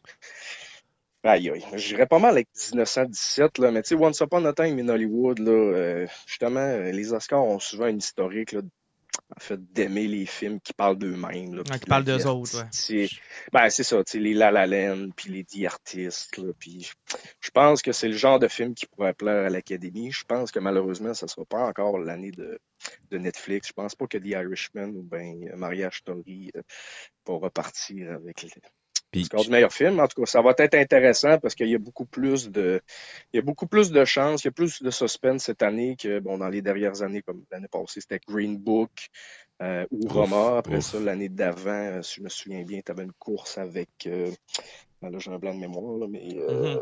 ah, c'était Three La La. Land, puis Eh bien, euh, Ouais, Moonshine. Moonlight. Euh, Moonlight, Fait Moonlight. que, tu sais, souvent, c'est des courses à deux, à, à deux nommés, tandis que là, cette année, c'est plus ouvert à quatre. Euh, je pense que ça doit ressembler à ça. Sinon, au niveau du scénario, je verrais bien euh, Little Woman partir avec euh, meilleur scénario adapté, là, avec Mhm. euh, justement Little Woman. C'est quand même un roman culte, là, donc... euh, C'est sinon- rien que la septième adaptation. Ouais, juste, juste. Mais de toute façon, dans, dans, dans quelques années, on va en avoir un autre. et un autre, et ouais. un autre. De toute façon, les gens raffolent des, Mhm. Et je des suites ou je des t'envoie une petite question, Jean-Michel. Tu dis Ouais, vas-y. 1917 pour euh, un meilleur film. Ça, c'est celui que tu prévois, mais lesquels t'aimerais? Je sais pas si tu as tout vu les, les films qui sont en liste, mais personnellement, ça serait lesquels, hein, lesquels tu donnerais le prix? Ah, moi, ça, ça serait définitivement Mariage Story. Ah ouais? Est-ce que Ah, ça va bien dans ton couple. Jean-Michel? Bon. Oui. Ouais, depuis ce temps-là, oui. depuis ce temps-là, ça va bien. Non, mais je sais pas, il y, a il y a un petit côté. euh, ben, je suis un gros fan de Woody Allen. hein, puis un- Et mon Dieu, oui, euh, hein. Très Allen, à, justement, Noah Baumbach. Puis je- je sais Puis il y a l'avantage de ne pas avoir couché avec sa fille, fait que c'est quand même pas pire. Ben, ben, pas qu'on Ouais, sache encore. quand même, euh, non, fait que euh, ça serait pas mal, je te dirais, mon préféré. Là, Mariage Story, c'est- pas mal lui qui a fait ses dans le mythe pour moi cette année. Là. Je pense que c'est un film hyper accessible pour tout le monde. Des interprétations d'acteurs, c'est juste hallucinant. Ouais. Puis la mise en scène. De, Kylo Ren puis Black Widow qui se chicanent. Kylo Ren et Black Widow. C'était si. Hey, là, tu me dis ça, là, je, vais, je vais arriver en haut, je vais me le mettre sur Netflix dans l'espoir de voir un sable laser. Puis si j'en vois pas un, là, c'est de ta faute. Mais étonnamment, tu seras pas capable de décrocher. Ah, c'est, un, oui. c'est un film sur une rupture amoureuse. Ben mais oui, c'est, hein. c'est vrai, le, le côté Woody Allen est présent. Au fond, là, les scénarios, les, les dialogues sont Ah, c'est, croustillants comme c'est c'est, pas tellement possible. reconnu chez moi que j'aime les films qui sont basés dans la réalité. Tu sais, j'aime tellement ça, voir une chose que je pourrais vivre avec ma propre blonde. Mais c'est de la fiction. C'est de la Ah, fiction. ouais, c'est pas mal de la fiction. Fait que si, euh, si je, je retiens de notre conversation, Jean-Michel, si la passion du film avait un, un prix à donner, ce serait à Marriage Story, c'est ça? Moi, personnellement, oui. À l'unanimité. Le, le, le board au complet de la passion du film, euh, va c'est-à-dire, c'est- c'est-à-dire moi. Toi, toi et juste toi. Euh, pour les gens qui euh, ont, les gens qui ont apprécié notre conversation, la passion du film sur Facebook, c'est là qu'on retrouve ton groupe de crinqués. Toujours des belles discussions, des belles découvertes aussi. tu sais. Euh, Nous, on, on dit souvent que chez les injustes, ce qu'on aime, c'est faire des découvertes. Puis ton groupe en matière de cinéma permet de faire de belles découvertes. Si les gens veulent aller participer, c'est super réactif comme groupe. Puis on voit passer beaucoup de belles choses, Jean-Michel. Fait que continue ta belle job sur ce groupe-là. Ouais, merci. Ça fait quatre ans aujourd'hui euh, que j'ai créé le groupe, euh, vraiment. Ah, ben ouais, 26, bon. euh, On est bien timé. Ben timé, bon 4 ans. Bon, 4 ans, effectivement. Ouais, ben, Comment? Bon 4 ans, félicitations. C'est Ah les, bon, no- noces de quoi, là. 4 ans d'habitude? Ouais, c'est les noces de quoi? C'est les noces de pellicule? Les noces de pellicule de film?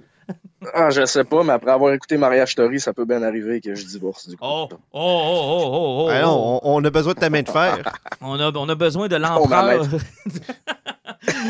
hey, euh, c'est les ça. noces de cire. ah, c'est les noces de cire. Donc, Ouais. bonne noce de cire, euh, Jean-Michel. Hey, puis merci d'avoir pris le Ah, temps de nous jaser. Hey, salut. Ah, c'est toujours un plaisir, les gars. Salut. Salut. Bye bye.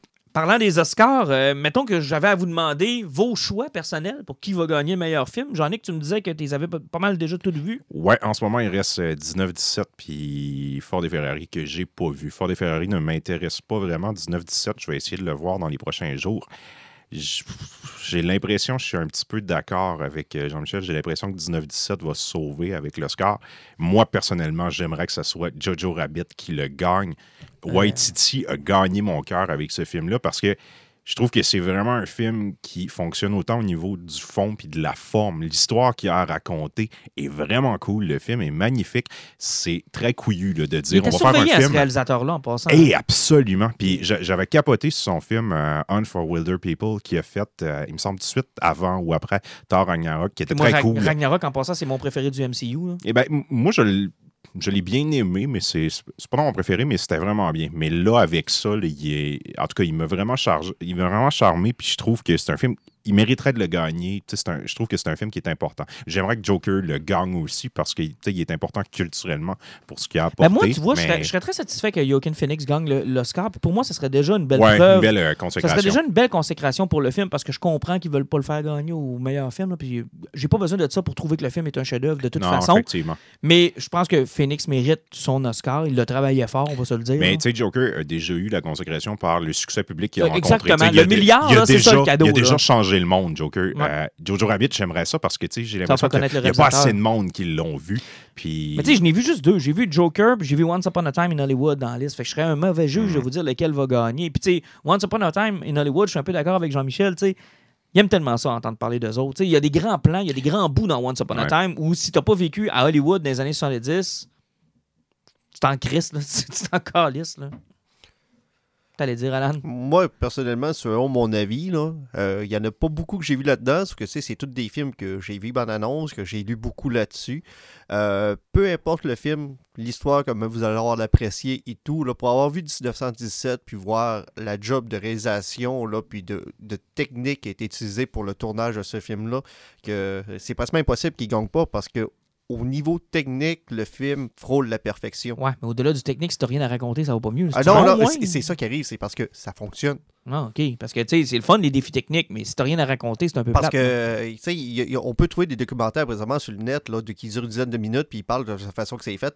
Euh, sérieusement, La Ville Fantôme, avec il s'est fait une maquette pour checker les ombres que ça fonctionnait. C'est parce que le scénario a été écrit pour fitter avec ses plans, tu sais. C'est parce que Mhm. c'est c'est une pièce qui fonctionne, parce qu'il n'y a rien qui ne fonctionne pas dans ce film-là, parce que chaque seconde est écrit et calculé. Ah, j'ai vu euh, une couple de documentaires, pas de documentaires, mais de, de behind the scene, là, de, de quelques T'sais- minutes. Entre autres, le, le plan où il court, là.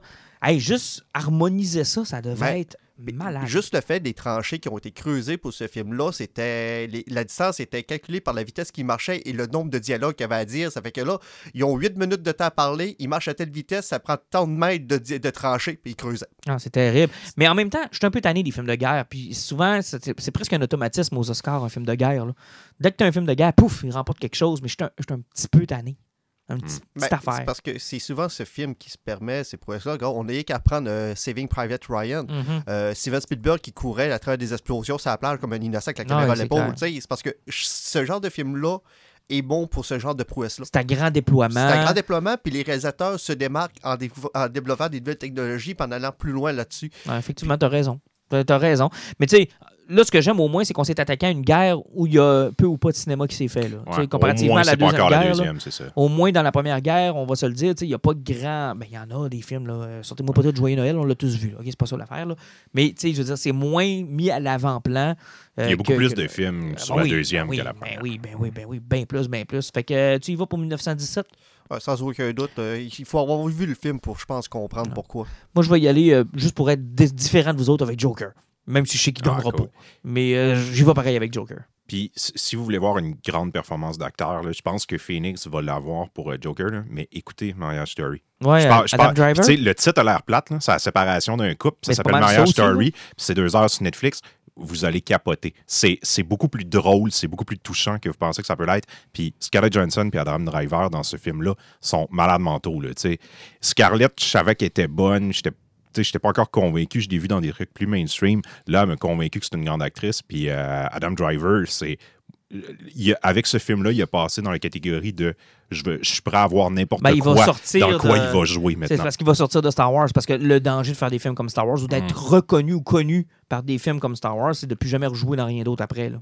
Mais non, là, il, moi, il, il rentre. Ah non, ce, ce gars-là, il n'aura pas ce problème-là parce que moi, je dirais qu'en partant, mais il s'était cassé que j'avais été voir Logan Lucky pas longtemps après Ah Force oui, Awakens parce que là-dedans. Mm. tu sais, j'avais vu que l'acteur était capable d'aller ailleurs direct à ce moment-là. Effectivement. Hey, on y va. que- Oh, oui. oh, avant avant qu'on, que je, je l'oublie, euh, Alan, tu l'as envoyé ce matin, mais on a parlé de Star Wars plus tôt. Allez, de toute urgence, on va le publier sur la page. Là. Allez voir le, le Saturday Night Live avec le Ah retour oui. de Kylo Ren. Undercover Boss, C'est hilarant. le Undercover Boss, Le premier en ça, deux. 2015 était du génie.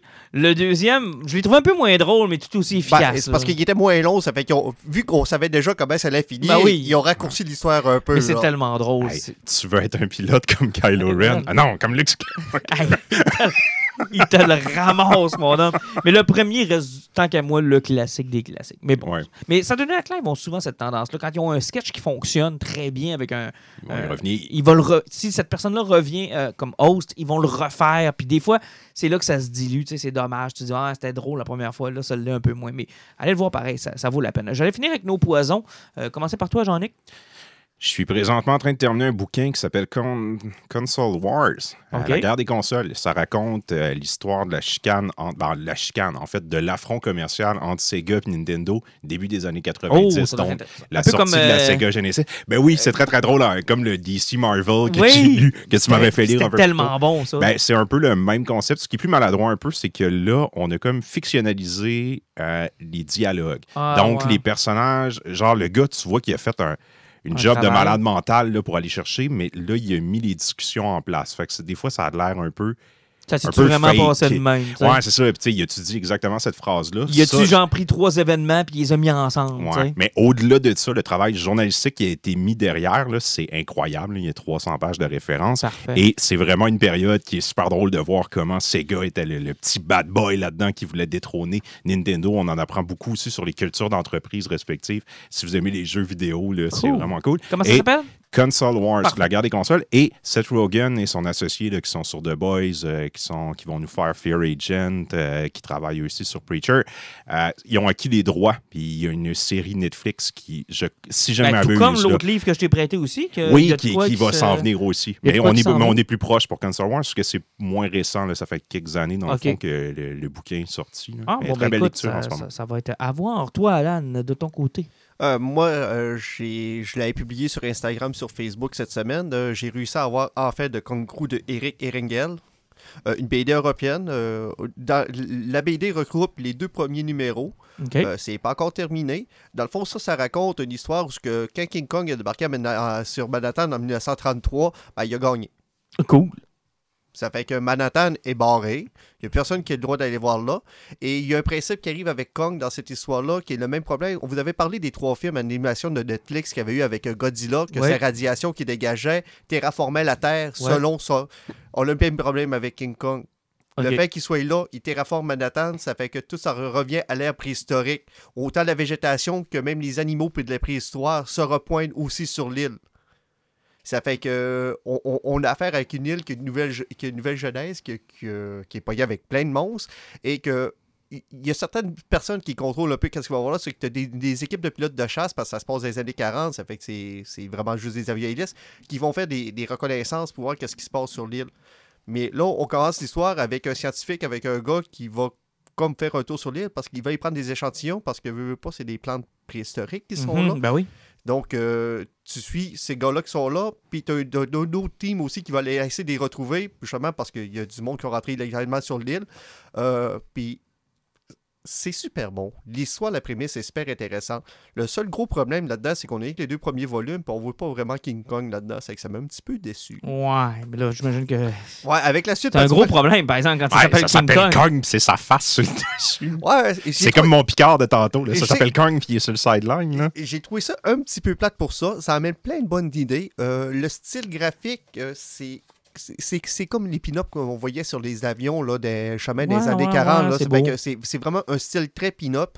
Euh, un des gros problèmes que j'ai vu là-dedans, c'est que souvent ce qui arrive, c'est qu'un dessinateur n'est pas nécessairement un bon écrivain. C'est que ça sonne beaucoup one-liner tout le temps. Ça fait que, tu sais, l'histoire ne se suit pas de bulle en bulle, puis de casse en caisse. Ah, c'est vraiment très one-liner pour une séquence qui est dessinée. Mais c'est super intéressant, c'est super beau. La BD est super belle. Mais euh, j'espère que la suite va avoir plus de Kong, puis que ça va aller plus loin. Mais sinon, là, Ça va être moins long avant qu'elle sorte aussi. C'est c'est quand on parle de quand. là? Dans 7 ans, alors Ah, j'en ai parler de la aucune suite. idée, j'en ai aucune Ouais. idée. C'est la BD européenne, ça, à ce moment-là, on sait jamais à quelle vitesse que ça peut sortir. Ouais. C'est à peu près comme les mangas japonais, qu'un japonais décide de se foirer puis que ça va pas vite. Ben, elles osent parce qu'au niveau du. Ils, ils sont pas comme les Américains où ce que si tu sors pas assez vite, tu te fais rentrer dedans assez vite. Ouais, puis les Américains, ça les force souvent à prendre des raccourcis puis à, à péter des bonnes histoires. Ouais, puis parfois, Ouais. c'est l'inverse. Les mangas, c'est aux deux mois, il y en a un qui sort. Là. On est loin de ça que la BD européenne. Ah, on est loin. Mais en même temps, c'est pas le même travail non plus. Effectivement. Là. Et euh, je terminerai avec le mien. Oui. Écoute, j'en suis au quatrième épisode de la troisième saison de Sabrina, l'apprentie sorcière, chez Netflix. C'est toujours aussi bon, c'est délicieux. On pardonne beaucoup, beaucoup à cette série-là, de par le fun que les actrices et acteurs ont l'air d'avoir dans la série, puis de la façon dont ils se prennent pas au sérieux, parce qu'il y a plein de trucs qui fonctionnent pas. Il y a plein d'affaires que tu dis, mais oui, non, c'était pas ça. Mais c'est pas grave, on passe rapidement par-dessus, parce qu'on a du fun, puis que Sabrina est un personnage qui est toujours dans le j'avance, j'avance, j'avance, je prends jamais deux minutes pour réfléchir, puis je prends des décisions, puis la décision que je prends, c'est jamais la bonne. Puis ça ne fait qu'empirer, empirer, puis elle a, elle a cette tendance à mettre des doigts sur les trous, là. Mais c'est parce qu'elle m'a amené un manque de doigts, là, puis là, ça se met à couler pareil, puis ça fait que ça rend la série intéressante. En Parce met qu'à toi, doigt fois- dans les trous, puis ça coule. Écoute, c'était pas le meilleur exemple. Euh, J'avais en tête plutôt- cette série-là juste? À cause de Sabrina. Bon. Non, Sabrina, là, ça, je suis pas capable de rentrer dans la tête, c'est la fille de Don Draper. C'était la petite fille dans Mad Men. Là. Elle jouait là-dedans quand elle avait 5 ans. Je suis incapable de Oui, mais concevoir c'est- parce a une série ou oui, un ado. mais là, elle est une série puis elle est ado. Qu'est-ce que tu veux que je te dise? Mais rendu là, ce que je trouve intéressant du personnage, c'est ça. C'est qu'elle prend toujours des décisions à la va-vite. Elle a toujours l'impression que la décision qu'elle a prise, c'était la bonne puis que ça va régler son problème. Mais ça lui en crée trois nouveaux. Et c'est constamment comme ça, tout le temps, tout le temps, tout le temps, tout le temps. Fait que ça donne un rythme à la série qui est intéressant. On écoutait un tantôt, là, puis on, on se pas. On a le goût de réécouter le prochain tout le temps, tout le temps. Fait que c'est bien fait. Euh, trois saisons. Par contre, j'ai peur que là, on, on s'étire parce que là, on- plus on va loin, plus on est obligé d'aller chercher Mais des concepts. C'est pas juste ça, c'est euh, parce qu'aussi, c'est rendu à 3, là, tu t'approches à cause de Netflix qui a tendance à souvent canceller après 3. Exactement. Là. Déjà, j'ai hâte de voir comment va finir la troisième. Mais tu sais, je veux dire, une fois que tu es devenu reine des enfers, comment tu peux aller plus loin, là, tu sais? Y a-t-il un crossover avec Riverdale? Euh, non, on mentionne Riverdale. euh, on, elle y va à un moment donné, mais tu sais, euh, c'est pas très, très important dans l'histoire. On voit pas de personnage de la série euh. Riverdale, pas encore à ma connaissance. en Ben, de tout toute façon, ils pourraient pas parce que vu que CW va se ramasser sur leur propre plateforme de streaming, Ah, ben, ça, le, le lien euh, majeur entre Riverdale et Netflix est en train de Ça, crever ça- aussi. ça là. se casse là. Et euh, je terminerai avec euh, Teenage Mutant Ninja Turtle, qui est un coup de cœur des injustes et qui continue d'en être un. Le volume 10 est sorti cette semaine. Je l'ai reçu à la maison cette semaine. C'est le procès de Krang dans lequel on est plongé actuellement. Quelle bonne série. Je ne sais pas comment vous le dire, je sais pas comment vous l'expliquer, à quel point ça, se lit vite, ça se lit bien, à quel point c'est du fun tout le temps. Euh, oui, on embarque beaucoup de choses. Il, s'en est passé des affaires dans les, derniers volumes. Des fois, c'est un peu. euh, on- euh, il en sort deux par année. Fait que des fois, c'est difficile de suivre le, fil puis de se rappeler Ah oui, c'est vrai, il y a eu ça. Ah oui, c'est vrai, il s'est passé ça. N'empêche que c'est une super de belle série. Euh, pour ceux qui la suivent de, façon régulière, vous êtes déjà rendu plus loin que nous autres. Il commence à être le temps qu'on ramène Shredder. j'ai hâte de voir Shredder in Hell. J'ai hâte de voir City at War. J'ai hâte de, de revoir cette dynamique-là de New York qui est très peu présente parce que là, on est dans la dimension X et jaillit un peu la dimension X. Ben, tout C'est dépend. La, euh, la seule fois qu'il l'avait amené avec les semi-ailes, là, ça avait été un des points faibles de la Ben, c'est encore là. ça, là. Là, on est avec les neutrinos, puis c'est le procès des Utromes, puis euh, blablabla. on est beaucoup là-dedans, puis des créatures, puis des voyages spatiaux. C'est puis- terrible, hein, le contenu qu'ils ont réussi à crisser pour des tortues. Ah, c'est fou raide, là. Quand ils sont en, dans Dimension X, ça, c'est incroyable. Mais j'ai hâte de revoir. Moi, moi ce que j'aime des tortues, c'est quand elles sont à New York, dans des guerres de ninjas, puis de samouraïs, puis de contrôle, puis de, de- Ça, j'aime mieux ça. Là, on avait fait tout le Panthéon dans le dernier volume, là, qui était ça aussi un peu lourd. Là, Euh, là on fait les Utrons, là, on va passer au travers. Mais j'ai hâte d'être rendu à Shredder in Hell, d'être rendu à City at War, puis de voir où est-ce que ça va se développer à partir de Ça là. amène Toka et Raza. Puis- non, mais sans compter, c'est jamais pour voir si ça va réussir à, à battre euh, Foul. Ah, c'était tellement bon, ça. Ça, c'était tellement bon, là. Euh, puis tout le bout, Leonardo était devenu méchant. aussi. Justement, C'était tellement c'est ce bon milieu, c'était vraiment excellent. Mais parlant génial. de Turtle, c'est que le Kickstarter que j'avais fait l'année passée, Oui, oui. est arrivé la semaine passée aux États-Unis. Euh, présentement, je suis en attente que ça soit que ça arrive au Canada. C'est que d'ici les deux prochaines semaines environ, je devrais recevoir ça. Ça, c'est une autre affaire que je vais faire. C'est que c'est quand même pas loin de 200 petites figurines de Turtle. Eh Et c'est que ça va être un beau un petit unboxing à vous montrer. Puis on va certainement essayer ça pour vous en parler. Effectivement, ce serait le fun de se faire une game, les gars, puis de, de- de pouvoir jouer avec un peu. On est tous euh, on est tous des fans des Turtles, à part Patrice, là, mais euh, lui, il aime les jeux, de bo- les board games, fait qu'il va venir pareil. Effectivement. Effectivement. Euh, je vous salue. On se revoit dans deux semaines, puis euh, euh, Patrice va être avec nous dans ces deux semaines-là, j'imagine? Ouais, avec une belle santé de fer revenue. Une belle santé de fer. Exactement. Il prend six suppositoires, inquiétez-vous pas. Oui, je sais, c'est moi qui y mets. D'ailleurs, c'est là que je m'en vais. Donc, euh, à tout à Tu nous l'heure. laisses sur cette image-là. À la prochaine. À la prochaine!